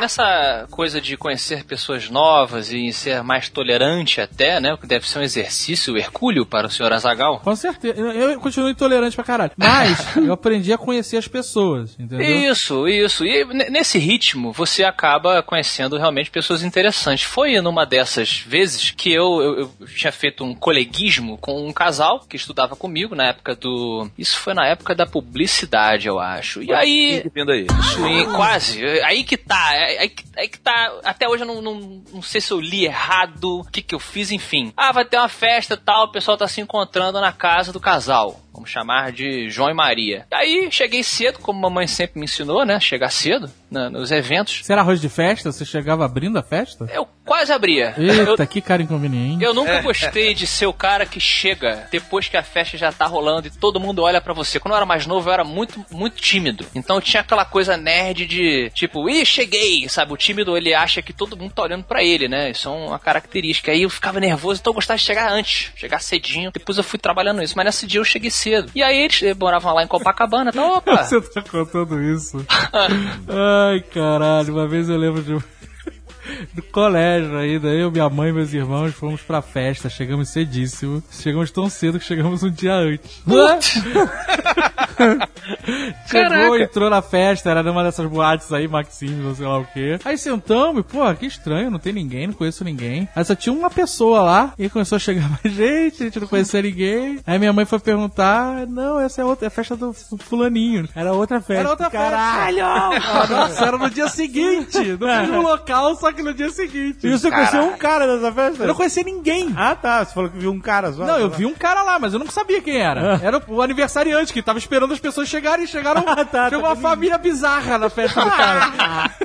É, então, aí eu, cheguei na casa mais cedo e aí só estavam os dois e tal. Opa, o pessoal já tá chegando, não sei o que, fica à vontade. É, aí eu fiquei na sala, eles foram pegar um salgadinho pra mim, não sei o que. Tá, eles falaram assim: olha, a gente vai tomar banho e daqui a pouco a gente, a gente chega aí na sala, fica à vontade. Eu falei, tá bom. E aí era um tipo um, um quarto-sala, sabe? O banheiro ficava bem voltado pra sala. E aí ambos entraram no banheiro. Quem entrou Realmente banheiro? foram tomar banho juntos, um casal. Um homem ou mulher? Homem e mulher. Ele, ah, vamos tomar banho. Aí eu já achei estranho aquele plural. Falei, ah, tá bom. E entraram juntos no banheiro. Não que entenda, ah, meu Deus, ele é um puritano. O pessoal sabe que não sou nem um puri- puritano. Mas é, eu só achei. Você foi espiar na, na, na- na fechadura? Eu não fui espiar. Deveria ter ido. Mas eu achei assim, curioso eles terem ido transar no banheiro, que é praticamente banho, na cara. sala. Às vezes não. Não, cara. Tá, que seja. Que seja. Foram tomar um banho Adão e Eva antes do fruto proibido. Tá lindo, maravilhoso, super inocente, um passando sabão no outro. Cara, eu achei estranho. Eu achei esquisito, sabe? Falei, porra, o que que tá acontecendo? Será que foi um É, convite? é, é, é realmente uma situação, cara. A gente que gosta de jogar um pouco. é uma situação fora do padrão, né? A gente vai ali tomar um banho já volta, entra os dois no banheiro e tranca a porta. É, pois é, cara. Mas às vezes, sei lá, vai que os dois só queriam ser rápidos. Aí fala, pô, vamos junto, porque Acho legal, rápido. é, que aí bota o sabonete na barriga, abraça e acabou. Mas se você mora numa comunidade, aí uma comunidade diferente, né? Tipo, a galera que acredita em ET, essa galera assim, Ah. você pode ter. você pode ter um costume diferente, sei lá, o, nosso, o meu corpo não é de ninguém, é de todos juntos e não há maldade, etc. Eu só achei curioso, de novo, não tô nem É. falando que é ruim, achei curioso, Sempre sabe? pode ser pior, pode ser um casal nudista, por exemplo. É, e eles demoraram, vocês perguntaram assim, ah, será que eles fizeram sexo? Eu brinquei. Eles demoraram muito no banho. Mas você podia ter ido cagar, por exemplo. Pô, aí é pior ainda. Tu, um fazer cocô e o outro vai tomar banho, Tem uma cara. galera que faz, cara. Tem uma galera que faz. Eu não, Não, gosto, é tem a- uma galera que faz. Não, é o, é o fim da magia do relacionamento. Ah, mas não. às vezes o relacionamento já foi embora. às vezes é só fachada ali. Stay together for the, the kids, né? Exato. Do- do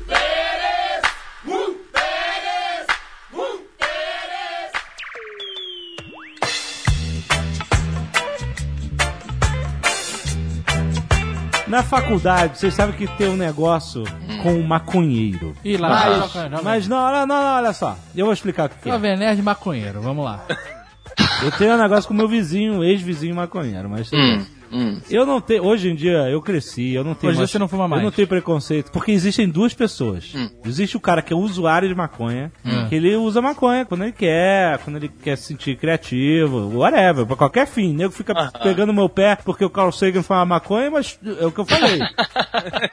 O- e ele é, é, não, eu, eu sou ok com isso. O cara era o Carl Sagan, ele pode fazer o que ele quiser, cara. Ele Ah, pode. se, se ele fumasse maconha na sua frente, você ia ficar decepcionado. Não, não ia. Hoje não. Ele ia ficar chapado, ia ficar aquele rindo à toa. Você ia ficar decepcionado pra Não, caralho. não ia. Hoje não ia querer conversar, mó papo cabeça com o Carl Sagan. Não, eu mudei. E aí a nebulosa, não sei o que, ali ele ia ficar rindo. ah, falou nebulosa! Não, não, hoje eu mudei. eu- nebulous, man. Então, mas o que acontece? O cara quer. Ele, imagina o Carl Sagan falando assim: Ô, Jovem Nerd! Beleza, cara! Te falar, esse Segurando, calcega tá ó. maneiríssimo, hein, cara. Ó, Queremos o calcega maconhado, maconhado, cara. Ele é o mais legal, cara. Começa o Cosmos, ele. What's that? Science! Então.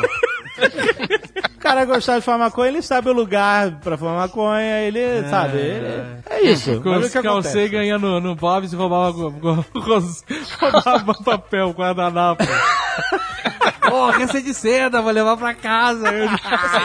Mas cá pra nós, o Douglas Adams também não devia passar ileso, né, Não, cara? cara, olha só, eu, eu sou super ok. O cara que vai fumar maconha no tempo livre dele, fuma maconha, faz o que você quiser. Eu não sou dono de ninguém. É, o crack também, o Aí- cachimbinho do, do demônio. né? Mas aí o que acontece?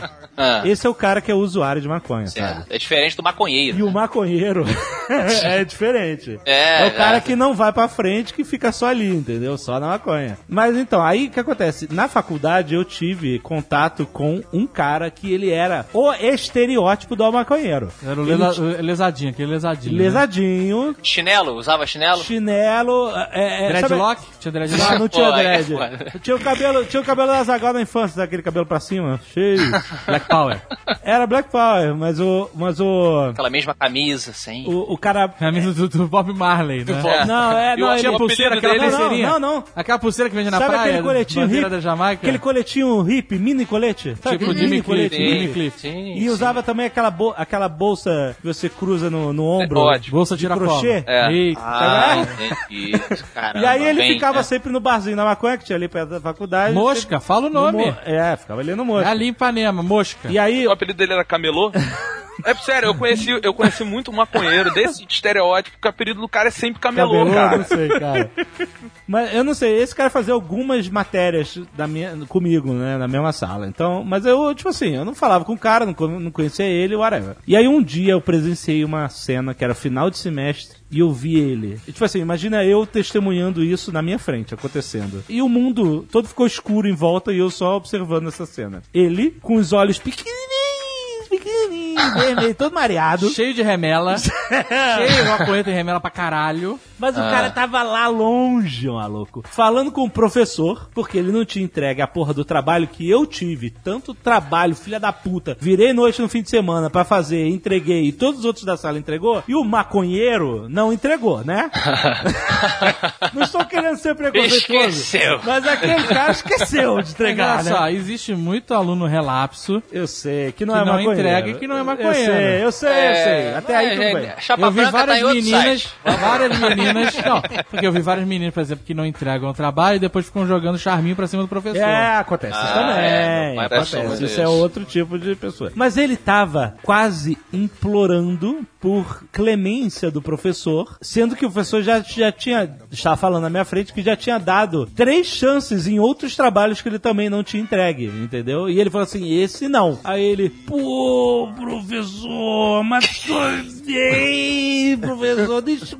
É porque tive problema. Ah, Cara, Juro, assim, a representação divina do estereótipo do maconheiro, naquele moleque pedindo O nota. deus grego da maconha, né? Exato, cara. Era, em vez da, da, da folhinha aqui na orelha, era uma folha de maconha, né? Com a toga. Era E aí- aquele louros, louros de Em vez do maconha. louro, né? é uma folhinha de E essa cena, essa cena ficou marcada na minha cabeça e, e alimentou o meu preconceito durante muitos anos, sabe? Aham, tipo, aham. porra, meu irmão, porra, meu irmão. Não, cara, você não sabe o que você tá fazendo. Você, tipo assim, ele tava lutando uma batalha perdida com o professor, sabe? Sim. Você tava vendo You Have Acho que ele tava Choice. lutando uma batalha perdida com a vida. Foi o que, é o que a gente é levado a pensar pelo preconceito. Não sei se o cara depois, né, mudou de vida, mas... É. E aí, por causa disso, eu tive sempre esse negócio. Quando a gente foi a Amsterdã, eu tive um outro... Muitos anos depois, eu já tinha mudado a minha cabeça quanto à parada de, né, o cara quer fumar maconha, tudo bem. Mas em Amsterdã, a gente vê alguns estereótipos também, né? Por causa do, da parada. Da liberação. É, e aí o que acontece? Eu vi uma menina, ali no centro tem uma rua que é cheia dessas lojinhas de maconha. Não é nem- nem no centro. É perto da estação de trem. É, perto da estação de trem, exatamente. Oh, me desculpe se eu já fui Amsterdã. Tempo suficiente para me lembrar da discussão das né, perto da Central Station. Ali, ali tem as lojas que nem nem- nem nem estão vendendo maconha, mas elas vendem acessórios da cultura da maconha, entendeu? Por exemplo, latinha de Red Bull falsa pra você botar maconha, é, balancinha pra você pesar a sua maconha, Legal. camisas com mil estampas de maconha, toda essa coisa, né? Aqueles, aquele negócio de fumar que, que é uma Os máscara bombs. de gás. Tem um que é uma máscara de gás. É. E aí ela tem um tubo, Isso. tipo um bong extreme, Bong sei lá. Extreme, é, tem essas paradas todas lá. Caraca. Aí eu vi, cara, É, não, imagina isso. eu tava observando isso tudo com um olhar curioso de um turista, Um né? antropólogo. e, e... Lembrava do Carl Sagan nessa. Imaginava ele com um bong de máscara de gás. The Universe E aí, cara, eu não acho maneiro, sabe? É, é, Mas tudo bem, quem acha, beleza. Aí eu vi uma menina europeia, super branca, Olha aí. mas com um cabelo dreadlock enorme, sabe? Aqueles dreadlock. Criou Mas era um- dread sujo ou bem cuidado? Dread sujinho. Existe Sujinho. dread bem cuidado? Cara, o do existe, predador, do existe, predador é legal. existe, é. Existe na segunda semana, ele tá bem cuidado, É só. Não, mas então, é que- olha só. Eu tenho curiosidade, como é que lava um dread? Ele Não mofa, ele mofa, ele mofa. Ele mofa? Não, Não lavar. limão, não Com lembra do limão. Com limão, dia do limão. É, Dia lavar limão. com água. Então não Lavar, assim, como, como, como o padrão da sociedade lava o cabelo. Não, aí não, aí tem Aí ele outra técnica. se tu fizer isso, ele Então você tem que lavar tipo a seco, pegar uma raquete e bater. Sabe por que, que ele mofa? não, não sei, eu, eu tô curioso, realmente. Porque o cabelo não é pra se fazer isso. Não é pra fazer uma, uma tora de cabelo, né? Uma tora tipo, quando, quando eu faço uma tora, vira um Calma, chifre calma. e você é um rinoceronte. Calma. Né? Estou excluindo Calma. a religião que trabalha essa estética, tá? Mas. Na verdade, você, não- você não que- pode dizer que não é pra fazer isso. Você pode fazer o que você quiser, só que Pode você fazer enfrenta, o que você você quiser, mas as você vai ser julgado por nós. Eu sou um naturalista. Eu acho que o corpo ele diz pra você. Não, esse aí, vai sofrer as consequências. Se o cabelo vai mofar porque você fez isso, ele vai mofar, ué. Ó, o Gabriel Dredd, ele tinha dreadlock É, e não tem mais. tirou. Tirou. Tirou porque Por teve que ir que no que banco tirou? pedir empréstimo. Foi. Cara, você conversa com qualquer alergista, com, com o médico, aquilo ali é uma cultura fantástica Então. de seres vivos que você vai ficar espantado se você não botar tem a história lá do Bob Marley que morreu e tinha piolho que não tinha em lugar nenhum? Porra, É, tipo favor. 21, né? Tem a lenda que Eu diz que ele é tinha lenda, 21 né, espécimes de piolhos Isso é lenda, na, isso é na- lenda. na cabeça. E, tipo, cara, como assim? Não, Não, isso é né? Não. Vamos lá, ô, ô. Mas assim, a, a dica é, não faça dreadlock. Se alguém puder dar uma dica. Se não for religioso. Se for só estética, não faça. Ah, Compra uma mas peruca. você quer fazer, Você quer fazer faz. estética com uma peruca, que você pode tirar, lava seu cabelinho e tal. Tá bom, aí eu vi a garota... Mas se quiser também, foda-se. É Faz. claro. Só não vem chorar depois comigo. Agora, se o couro cabeludo estiver fedorento, né, e mofado, você não vem Calma, gente. Tem gente que sabe cuidar de dreadlock e, fi- e não fica no, nojento e mofado. Gabriel Dredd não sabia, não. não sabia, não, meu irmão. Não sabia, não. Você vai pra chopada. Já fui em várias chopadas. Na verdade, tô muito animada pra pegar dinheiro na rua. Mas fala aí da menina. A menina tinha dreadlock, isso tudo porque eu falei que a menina tinha dreadlock. Então ela era super branquinha, Ela era bonita? pálida, mais ou menos. Ela estava Você ficou cuid- atraído por Era- ela? Não. E ela com. Não lembro, não lembro desse detalhe. Não lembra se ficou atraído? Ela. Não, eu não fiquei atraído, certamente não. E ela tava. E ela tava com ro- roupinhas típicas, né? Caraca, você Roupinhas? decorou a mulher. Você Roupinha- secou ela. Não, porque eu lembro dessa cena, me marcou, cara. Ok. Que roupa, roupa típica de quê? De folhinha de maconha na Roupa típica de maconheiro. Da, da- Ela tava com É, exatamente. a roupa camuflada de maconha. E aí, e uma mochila cheia de coisas penduradas na mochila. Aham. E aí, ela, e também Ah. com os olhos pequenininho vermelhinho, né? Aquele olhinho japonês. Aquele olhinho que adora coisa não usou colírio nem óculos escuros. e aí, cara, ela... vi- E é, e é por isso que eu me lembro dela. Eu olhei, ela fez uma cara quando ela viu a vitrine da loja cheia de coisas do mundo da maconha. ela Devia fez, ser o nome da loja, inclusive. O mundo da maconha. ela fez uma cara como se fosse uma criança entrando na Disney, maluco. Mas ela tava chapadaça, viajandaça, e ela estava no paraíso da maconha. E ela veio assim andando em direção à vitrine como se estivesse sendo puxada por uma força mística, sabe? Oh! E ela grudou assim na vitrine, sabe? Como se o mundo, tudo que ela precisasse para sobreviver estivesse ali dentro daquela loja. Total, e isso me cara. deixou muito assim, caraca, eu não consigo compreender esse mundo. Sabe? Mas eu, mas, mas, mais uma vez. Na verdade, você compreendeu o mundo. O quê? Ela teve o mesmo êxtase que você tem quando entra numa loja de board games. Exatamente. É, um Você ponto, compreendeu. isso, é, é isso aí. Para ela, ela vai entrar numa Ela- loja de board game e não vai fazer nada. Não pode fumar o tabuleiro. A é diferença verdade, é que é o board games deixa você mais inteligente. Já a maconha. Não, mas é, então, mas Sei. eu, eu sei que a gente não deve julgar, mas é, é- então, é, A galera é que isso. defende a maconha fala que abre a mente. E aí? É, mas não fecha mais, né? Eu não falo mais nada. Tô zoando, tô zoando. É uma É piadinha, brincadeira. galera. Olha só, eu não piadinha. posso falar nada porque eu nunca fui maconha e nem me interessa. Então É. eu não vou ficar julgando o cara que quer fumar maconha. E de Tá novo, certo. tô- eu tô fazendo piada do cara que realmente exagera. É, o cara que, porra, abriu a mente e não fechou mais, realmente. Aí, pô, aí é foda. Só pra deixar claro, entendeu? Se o cara quer fumar maconha, é ok. Só estuda também. Aliás, é- é- mais uma vez, só pra botar mais panos quentes, acontece a mesma coisa com outras coisas. O cara pode ser viciado em videogame e ser um vagabundo também e dar no mesmo, entendeu? E ser um retardado, exatamente. Você É. pode ser viciado aí, sei lá, em Dota, em LoL, Call of Duty, qualquer coisa, e você só faz E não aquilo querer nada com a vida, e exato. você fica bitolado, você só fala daquilo. Não é a maconha que faz o cara ficar vagabundo ou qualquer coisa assim. É o cara que quer ser vagabundo. Ela é um, um- vamos lá, ela é um fator que, né, contribui, mas talvez se não fosse ela, ele já tivesse a, a- Não, a propensão não, a não, buscar algum outro. Hoje eu acho que não, Afonso.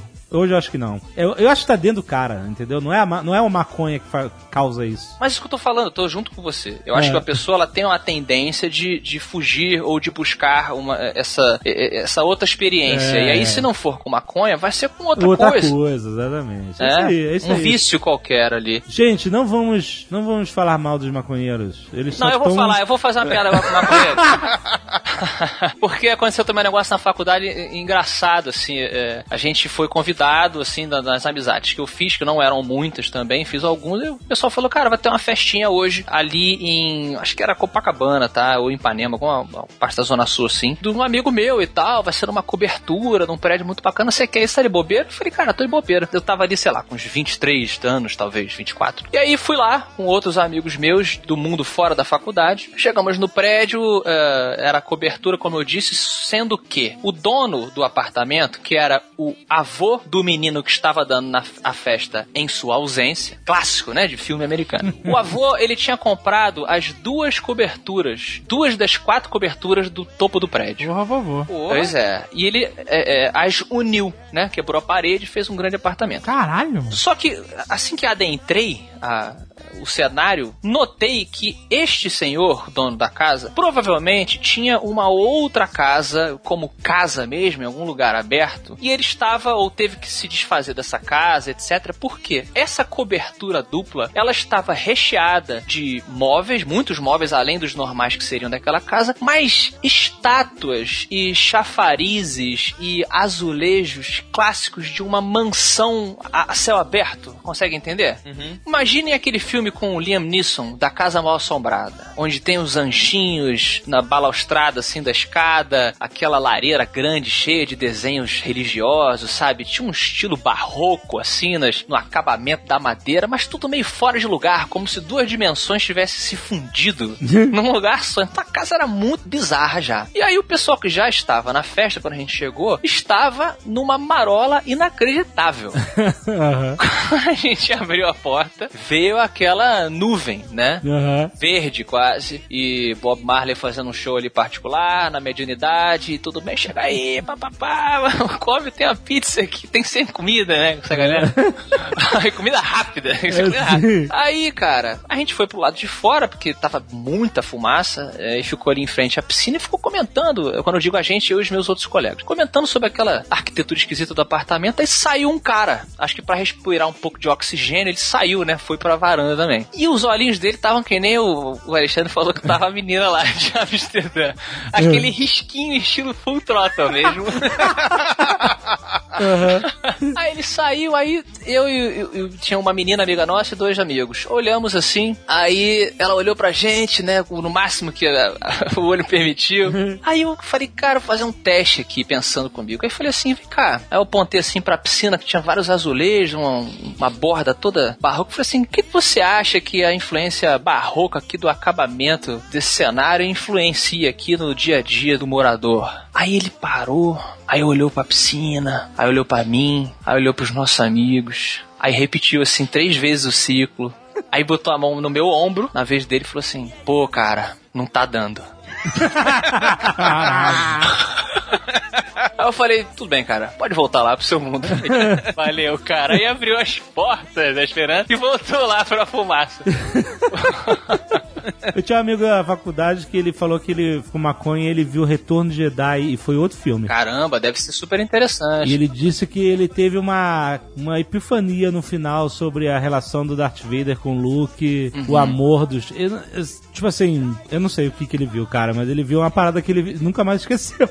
Aham. ele. Sentiu a parada, entendeu? Mas eu, eu- entendeu? Talvez É, seja, seja um ponto interessante mesmo, assim, abriu os sentidos dele e ele talvez tenha realmente enxergado alguma metáfora. Alguma outra metáfora e É, tal. Era coisa sobre sério. amor do pai e filho e tal, mas assim, Aham. nada que esteja muito escondido no roteiro que você não possa perceber pela cena óbvia do Luke se sacrificando e o pai salvando, né? Hum. Mas eu acho que ele sentiu isso, né? Talvez. Eles estão seja- justificando o maconheiro, é isso? Não, cara, eu só tô falando uma experiência que ele me contou, cara. Não, mas eu acho que é uma espécie de. É o que eu falei, eu também não sou contra. Cada um é, que abrace as experiências que julgue necessário para o seu desenvolvimento pessoal. Eu não curto pra mim, mas não quer dizer que outra pessoa É. não, né, não, não diga que, cara, eu sou uma pessoa melhor porque de vez em quando eu uso e isso me liberta de certas amarras aqui de raciocínio que eu entre em contato com o meu eu espiritual e tal, aquela coisa quase tribal. E o cara, porra, eu falo, beleza, eu acho maneiro, assim, é igual o chá, né? Chazinho de Daime ou qualquer outro É, alucinógeno. mas eu vou, aí. deixar, eu vou deixar o conselho aqui. Se você nunca experimentou, não experimente, você tá bem assim. Eu também acho que tá. eu acho. É porque eu não vou ser. Eu curto muito a sobriedade, sabe? Eu acho maneiro a sobriedade. Eu, eu fiquei bêbado uma vez na vida só, que de Nerd Office eu, eu não curti depois. Achei, achei que foi caído. Você não curtiu porque você bebeu demais e passou mal. Então, é isso aí, é uma merda. Mas tu come demais e passa mal também. Não, mas agora eu controlei a minha comida. Nova York, não, cara, o cara foi pra Nova York, passou a mão no metrô, no chão, abraçou mendigo, caralho. Entrou no restaurante, não lavou a patinha. Foi direto no pãozinho. Esqueci de lavar a mão. À noite, abraçou a privada, amigo. Abraçou, e não tá aí arrependido e falando não coma mais e não, não lave, não, não, é, lave a mão, não tá passando esse recado. Não, é, lave a A mão. birita é legal, ficar. Às vezes você sair do. É, mas eu curto a sobriedade. Usando esse exemplo aí, a faculdade é o lugar também, dentro daquele laboratório da pessoa se reinventar, onde muitas pessoas que eram recatados, vamos usar esse termo, experimentam. Não tô falando só de bebida, não. Experimentam experiências novas, entendeu? Ali é o momento em que ele, cara, deixa eu ver se eu gosto disso. Tá, ok. O que você quer contar pra gente?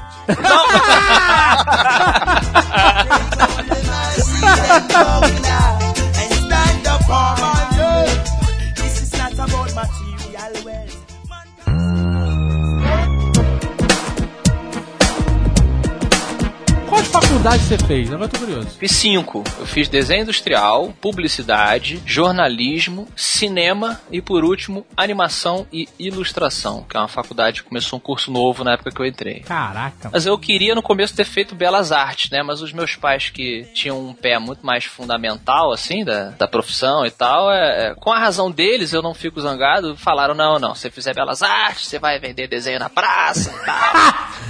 Maconheiro! Eu, eu, eu, eu, eu, assim, eu acho, eu acho faculdade importante, né? Eu tentei fazer direito e larguei porque era muita corrupção. Eu não queria trabalhar com isso. Não que os advogados todos sejam corruptos, mas eu tive professores que me ajudaram nessa concepção. Mas, assim, o sistema, né? O problema do Claro, sistema. claro, claro. O sistema é foda. É, exato. O sistema, E depois eu né? fiz desenho industrial. E eu não considero que eu tenha, ti- não tenha perdido tempo, ou que não tenha tido 100% de aproveitamento. Mas, é porque as experiências que eu ganhei nesses, nesse período eu aproveito e uso até hoje. É. Mas assim, eu acho que às vezes a pessoa faz curso e perde tempo do seu objetivo principal. Também que eu não tinha objetivo principal nenhum, eu não sabia o que eu queria fazer. então, eu, eu fiz direito porque eu queria falar You can't handle the truth.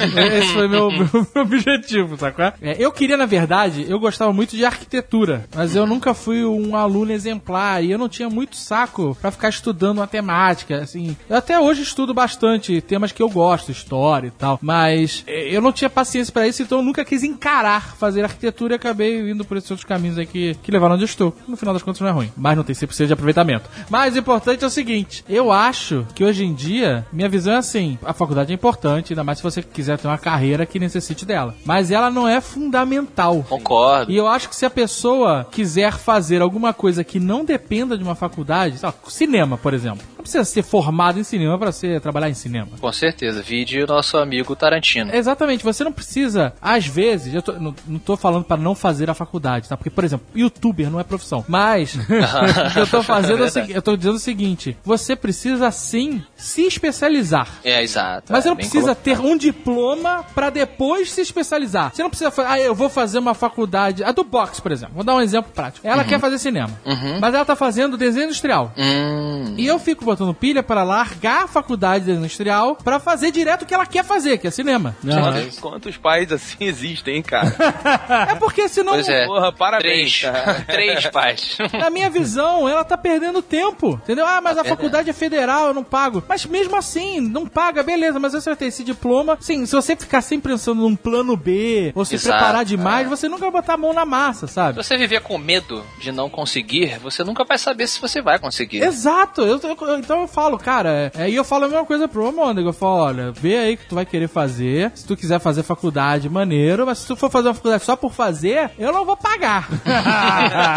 Palmas, hein? Palmas, hein, pro, pro David. Tem que se especializar em alguma coisa que você realmente queira fazer. E eu acho que isso é uma mensagem importante. Se você quiser ser médico, advogado, arquiteto, programador, uma série de carreiras como assim, eu acho que é legal você fazer É, uma faculdade, é. não só pelo curso, pela obrigatoriedade de diploma, senão você vira o Dr. Nick Riviera, mas também pelo networking que você faz É isso aí. durante essa instituição. Então a faculdade ela é importante de várias formas. Eu aproveitei as duas faculdades muito mais com o networking do que com os cursos, porque eu acabei não aplicando todo o conhecimento deles numa profissão que eu não segui. Mas é. Mas, então eu acho que isso é bem importante ser dito, sabe? Porque as pessoas falam, você tem que fazer uma faculdade. Eu acho, tem. Se for o seu objetivo. É, Se aquilo exato. passar pelo seu objetivo, é importantíssimo você fazer. É, e, e outra, é, você falou do network, isso é muito importante porque quando você tá na faculdade, você tá em contato com pessoas da sua idade ou, ou pessoas que estão cursando um curso com você que têm os mesmos interesses e assim, às vezes, vocês se juntam, começam uma empresa juntos ou vão trabalhar juntos ou, ou Ou pelo às vezes no futuro, cada um vai para um lado no mercado, mas E lá na frente se se encontra, encontra, exatamente. já se conhece. E outro fator é você vai estar em contato com os professores, os mestres, que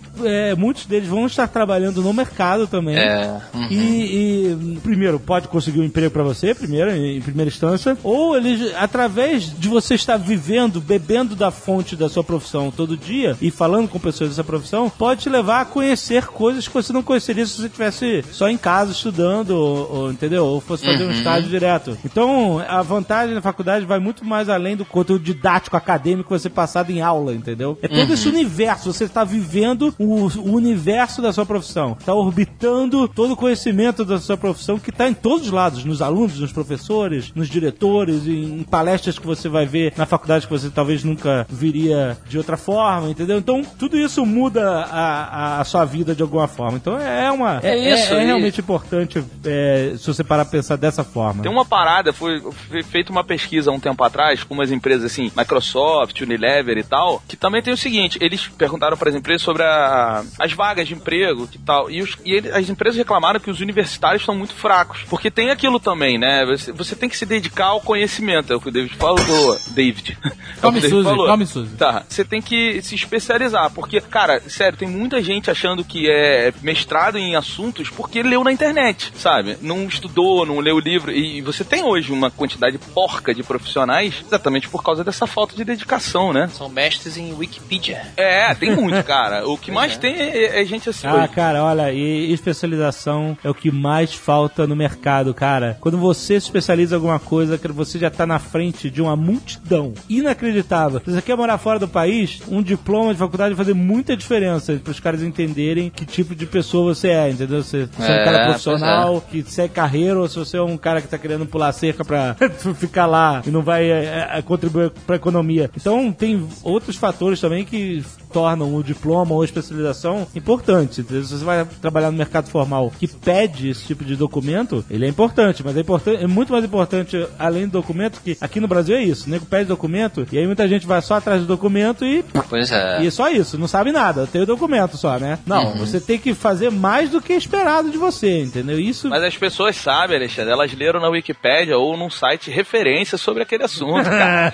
Hoje em dia é assim, cara. Pois é. Faz é- todo sentido. A ideia de entregar um trabalho de faculdade não é pra você simplesmente convencer o Passar. professor de te dar uma nota e de passar, não. É pra você aprender, cara. É. Então, aproveite essa oportunidade de aprender, cara. Que você vai passar à frente de muita gente. Enquanto o cara estiver brincando na faculdade, achando que só, sabe, passou e tá tudo certo, quanto mais conhecimento você tiver, mais na frente você vai estar na, na, na frente desse cara pra arranjar um emprego, uma- fazer uma carreira, iniciar uma carreira maneira. E se E você durante- fizer tudo isso pra botar o burro na sombra, tu tá fudido, porque normalmente não consegue, né, cara? O quê? É, as pessoas que se dedicam e falam assim, cara, eu vou fazer tudo pra quando chegar numa idade botar o burro na sombra. Geralmente Faculdade esse- veterinária, né? Faculdade veterinária.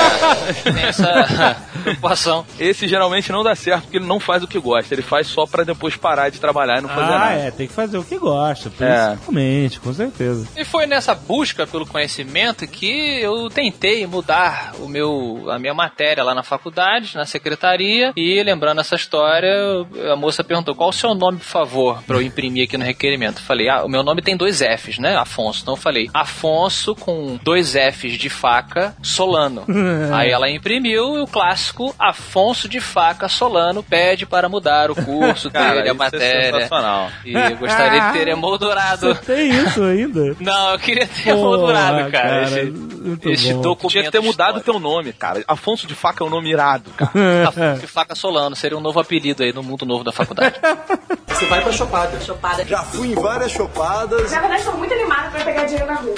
Beto Estrada. Sim, senhor. Você tem uma história de amor na faculdade.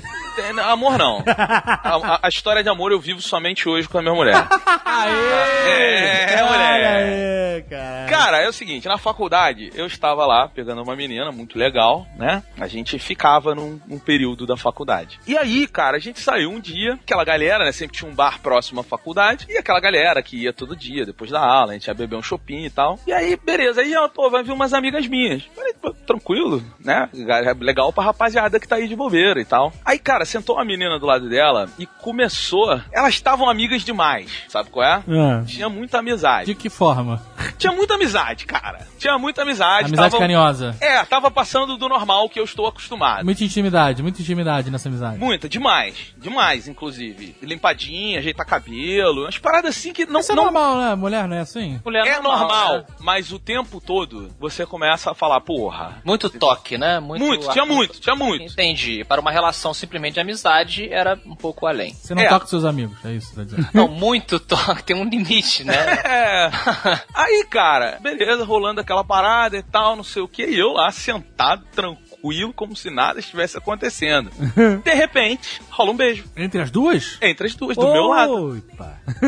Mas ela tava contigo lá. É, a gente tava ficando. Mano, vocês foram parar de casal? Sim, a gente ficava de casal na faculdade, esse era o lance. Então vocês estavam namorando? Não, não, não, não, era só na Não, mas é faculdade. um casalzinho, né? Então, se, Mas vocês, ela- se vocês não tinham compromisso, não fez nada de errado. Pois é. Não, eu acho que tem. Eu acho que foi indelicado da parte dela para com outro ser humano com o qual ela desenvolveu uma relação de afeto, ela imediatamente virar pro lado e beijar outra garota. Depende da mensagem que ela tá querendo passar. É, eu achei maneiro. Vou deixar tá?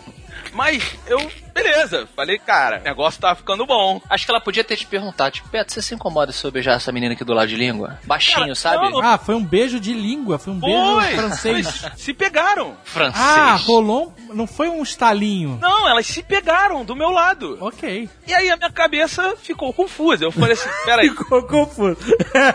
Aí eu falei, pô, não, peraí. Essa mina, ela gosta de homem. Aparentemente, porque tá ficando comigo. Mas ah, qual era o seu nível de intimidade com ela? Qual era a base? É, com a base que você tinha chegado. Second base? Ah, third não, não, já, base? já, já tinha, já tinha Home chegado. run já. Já, já, Tinha já. home run. E era ok. Era, cara, era uma coisa Ela não normal. chorava, não, Não, não, não. não tomava banho na sequência. não, se amarrava e tal. Ok, tranqu- ok. Cara, muito tranquilo. Só pra contextualizar. Só pra Sim, É contextualizar. importante, é importante pra construção da história, é verdade. Aí eu fiquei, cara, eu fiquei, sabe quando você fica aquela porra? Eu falei, cara, e aí? E a galera que tava em volta da faculdade, os caras, começaram a me olhar com aquela cara, né? Tipo, e aí? O que, que tu vai fazer? E eu fiquei naquela sinuca. Eu falei assim, cara, eu vou perguntar aqui na frente de todo mundo, eu vou fingir que não aconteceu nada. Mas peraí, mas ela era público, né? Ela tava ali em público. A gente se pegava na faculdade, em público. Não, não, ela- é- essa situação, ela não saiu pra beijar a mulher em Não, outro não, lugar. não, foi na mesa do meu lado. Na minha, me dá um kibe plaque, é isso? Mas você já estava lá ou você chegou e viu? Não, eu estava com ela, tá? Fui eu e ela. Aí ela Eles falou. chegaram juntos Ah, de mão vocês- dada. A gente chegou junto. Puta que Aí pariu. sentaram na mesa, aí chegou a amiga especial. É, ela falou, minhas amigas vão vir aí. Eu falei, Aí beleza. ela, Pimba! aí ela chegou, Beto, passa pimenta. E plau! É, não, as duas começaram no carinho, no carinho, elas se pegaram. Eu falei, cara, Aí você realmente é uma situação confusa. Qual, qual era a ser humano. quantidade de álcool e drogas nessa mesa? cara, era, era assim, na boa, a gente tava no começo da cervejinha, tava tranquilo ainda, cara. Mas era a o primeiro bar? Isso Não, era, Não, era, era um bar só. Vamos dizer que já tinham rolado de um grupo de seis pessoas. A gente tinha umas oito garrafas de cerveja na mesa. Que é tranquilo, vai. Sim, mas solta, né? Mas solta algumas amarras. Cara, não tanto, não tanto, não tanto. É, eu- Não falei que solta todas.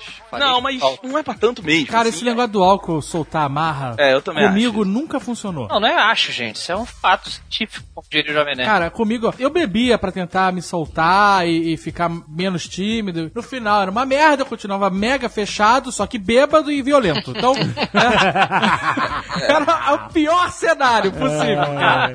Mas fala aí, Beata, aí qual foi a sua decisão? É uma impossible situation, hein? Pois E é, cara. Gancho para o Nerdcast futuro, quem sabe? Aí eu fiquei, cara, naquela de. Eu falei, cara, o que que eu faço, cara? E a rapaziada, todo mundo se comunicando no olhar e tal. Eu falei, porra, vou ter que, vou ter que questionar, né? Porque, porque eu não sabia mais se eu podia pegar, entendeu? É verdade, é verdade. Você não sabe mais se você tem o direito. E aí eu falei, cara, vou ter que perguntar. Aí a mina dela lá saiu da mesa. Eu falei, olha, eu tenho um questionamento a fazer.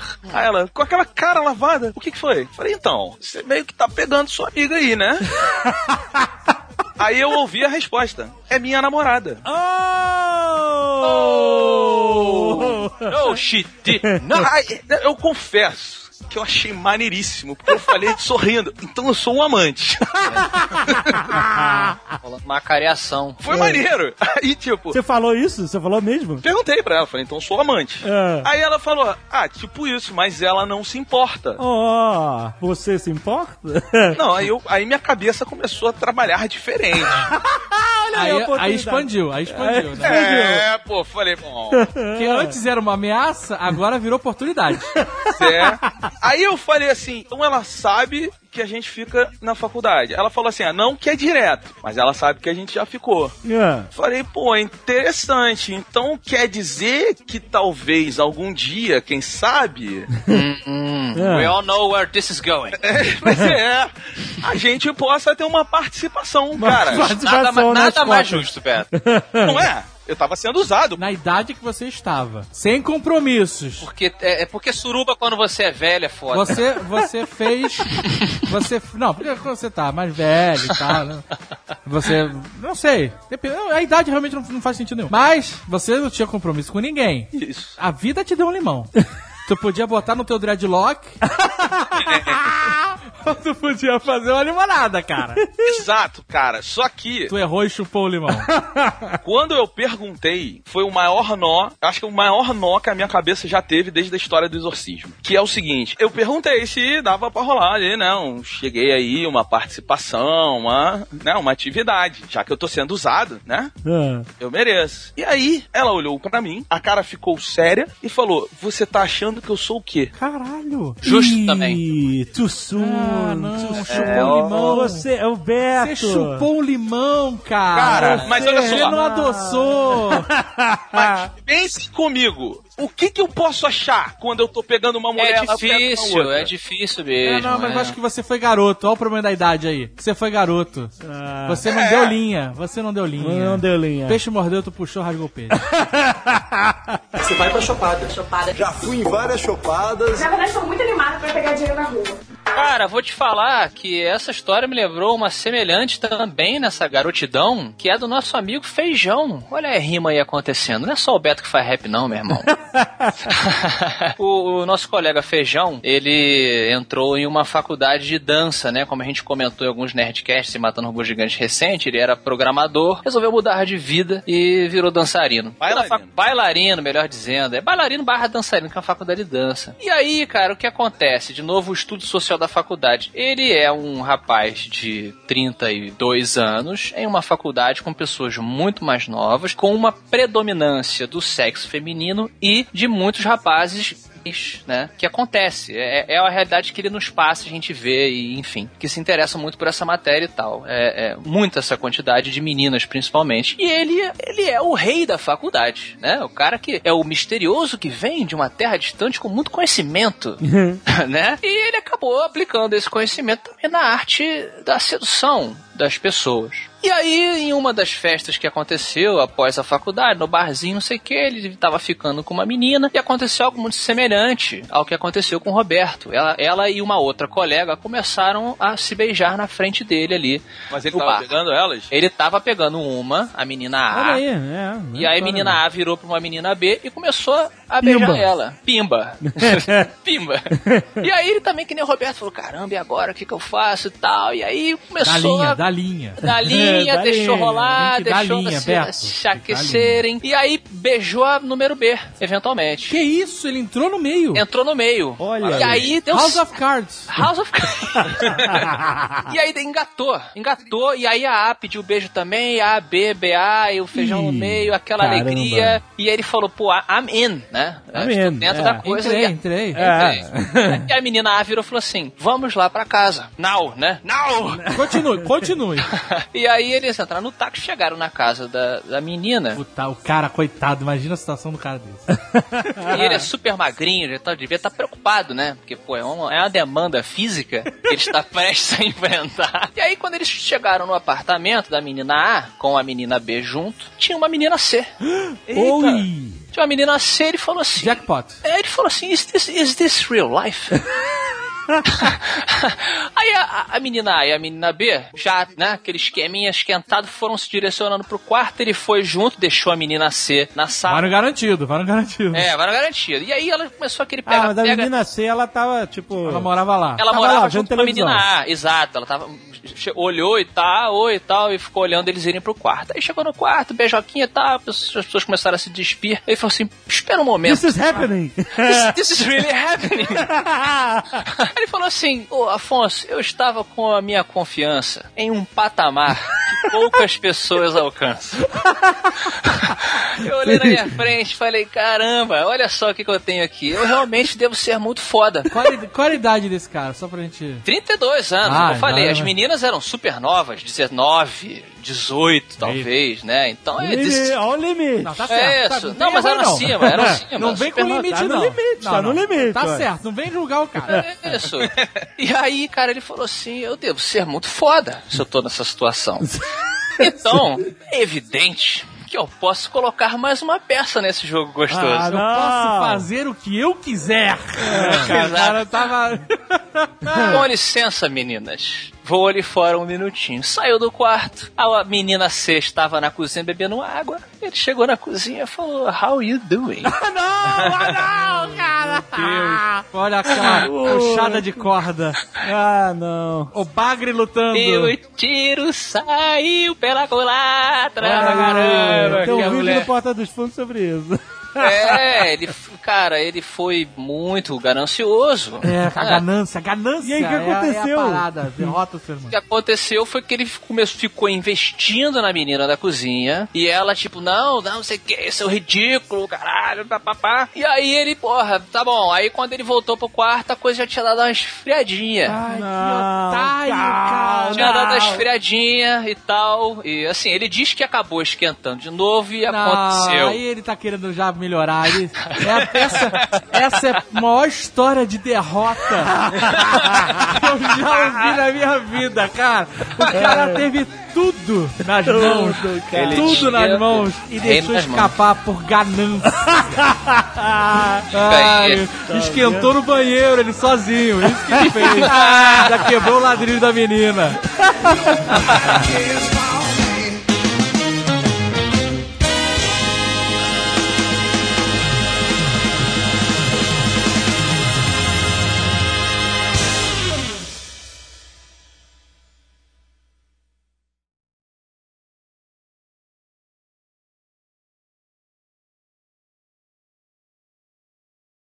Select, add credit or debit card. A gente podia fazer um Nerdcast só sobre o Azagal tentando configurar o.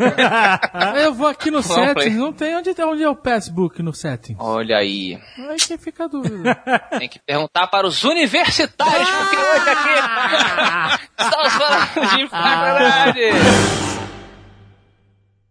Este Nerdcast foi editado por Radiofobia, podcast e multimídia.